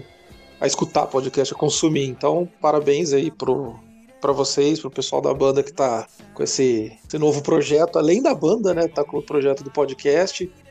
Parabéns pelo som também, que eu tô curtindo. É, querendo ou não, velho, é tudo que tem influência de new metal me agrada e vocês estão fazendo um trampo da hora. Então, parabéns, valeu pelo convite. Pra quem só me conhece pelo Roasca, eu também sou tatuador. Então, é, quem quiser me seguir no Instagram, coloca lá Júlio Muti, que é Júlio M de Maria U CCI, tudo junto. E lá no meu Instagram tem linkado o Instagram do Roasca e da minha outra banda também, que é Uber Caos, que é uma banda de cover que eu toco com os amigos aí, enfim, quem quiser conhecer é só entrar lá e procurar. Eu também tô no Facebook como Júlio Multi, mas Facebook hoje em dia acho que o pessoal não usa mais tanto, né? Então é só procurar lá no Instagram que consegue me achar, beleza? Valeu, velho. Thaís, muito obrigado pela sua participação, por ter compartilhado com a gente a sua história. Deixe o seu recado pra galera e as suas redes sociais, as redes sociais da Indigna. Beleza, eu que agradeço em primeiro lugar. Vocês sabem que vocês moram no meu coração. Gosto muito, muito do trabalho de vocês, gosto muito de vocês como pessoa. Abismo de Neon foi uma puta é, iniciativa da parte de vocês nessa pandemia que nós esperamos que a cada dia ela passe mais rápido e que 2020 nunca mais se repita. E quero agradecer a todo mundo que ouviu. Vou deixar o Instagram da Indigna, que é indigna.oficial. Quem quiser também seguir, é, pode seguir lá no arroba Thaís Indigna, que tem um monte de coisa lá. Tratamentos estéticos, tem aulas de can... Mentira. Tratamentos estéticos tem sim, que eu tô com umas parcerias bem bacanas aí, com algumas. com a galera que tá dando uma força. Que a- o mundo não é só sexo, drogas e rock and roll. Então a gente tem que dar um cuidado. Eu quero agradecer a, a nova fase oficial e ao Danilo Bonin Tatu, tá ajudando a gente aí nessa parceria toda. E é isso. Eric, onde a galera pode ouvir o Horizonte Cinza? Tem no Spotify, nas principais plataformas digitais. Tem os clipes no YouTube. Excelente, fala as suas redes sociais então. Cara, Eric Wintz no Instagram e hoje em dia é a é a minha principal rede social. Eric, o filho do vento. Filho do vento. Isso, tipo Euler. É, exatamente. Nossa, uma puta referência de futebol específica pra caralho. É uma referência que só dos anos 90 fazia sentido. Lucas, fala pra galera onde eles podem ouvir o Abismo de Neon. Vocês podem ouvir o Abismo de Neon no Spotify, no iTunes e nos agregadores de podcast. Assina o feed. Beleza, é isso. Abismo de Neon sempre nas redes sociais do Horizonte Cinza. Ô Bruno, fala as suas redes sociais e as redes do Horizonte Cinza. Pra achar o Horizonte Cinza, o jeito mais fácil é você colocar Horizonte Cinza no Google, que você acha tudo. O nosso Facebook é Horizonte Cinza, o Instagram, o Twitter, tudo Horizonte Cinza. E as minhas redes sociais, só colocar como Bruno Jim Lopes, tanto Facebook, Instagram e Twitter. Você me acha lá também. Perfeito. Eu sou o Léo Silva, você me encontra no Instagram no arroba LeoHCZ. Antes de encerrar, deixa eu falar sobre a Jam Music Store, a loja parceira que apoia o Horizonte Cinza. Nesse momento complicado, é importante a gente dar moral pra quem apoia o artista independente. Então, se você tá querendo comprar, vender ou regular o seu instrumento, dá um salve nos caras. A Jam Music Store fica na Teodoro Sampaio 763, loja 2, em Pinheiro, São Paulo. Você pode achar eles também na jammusicstore.com.br ou no Instagram, arroba jammusicstorebr. Fala lá com o Max ou com o Fernando que o atendimento é 100%. Você pode deixar seus comentários, deixa suas sugestões lá nas redes, nos nossos inbox. E é isso aí. Valeu a galera que tá compartilhando, que tá interagindo. Muito obrigado por terem escutado até aqui. Se cuidem e até a próxima. Falou!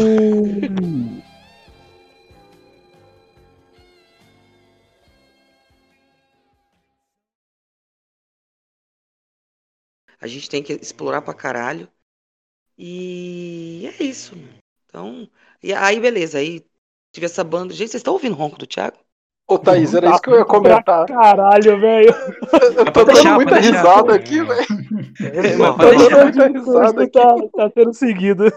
É, pera aí, só um instante, só um instante. Deixa ele, pô. Caralho! tá, pô. Falando em gutural. E assim nasceu o Gutural.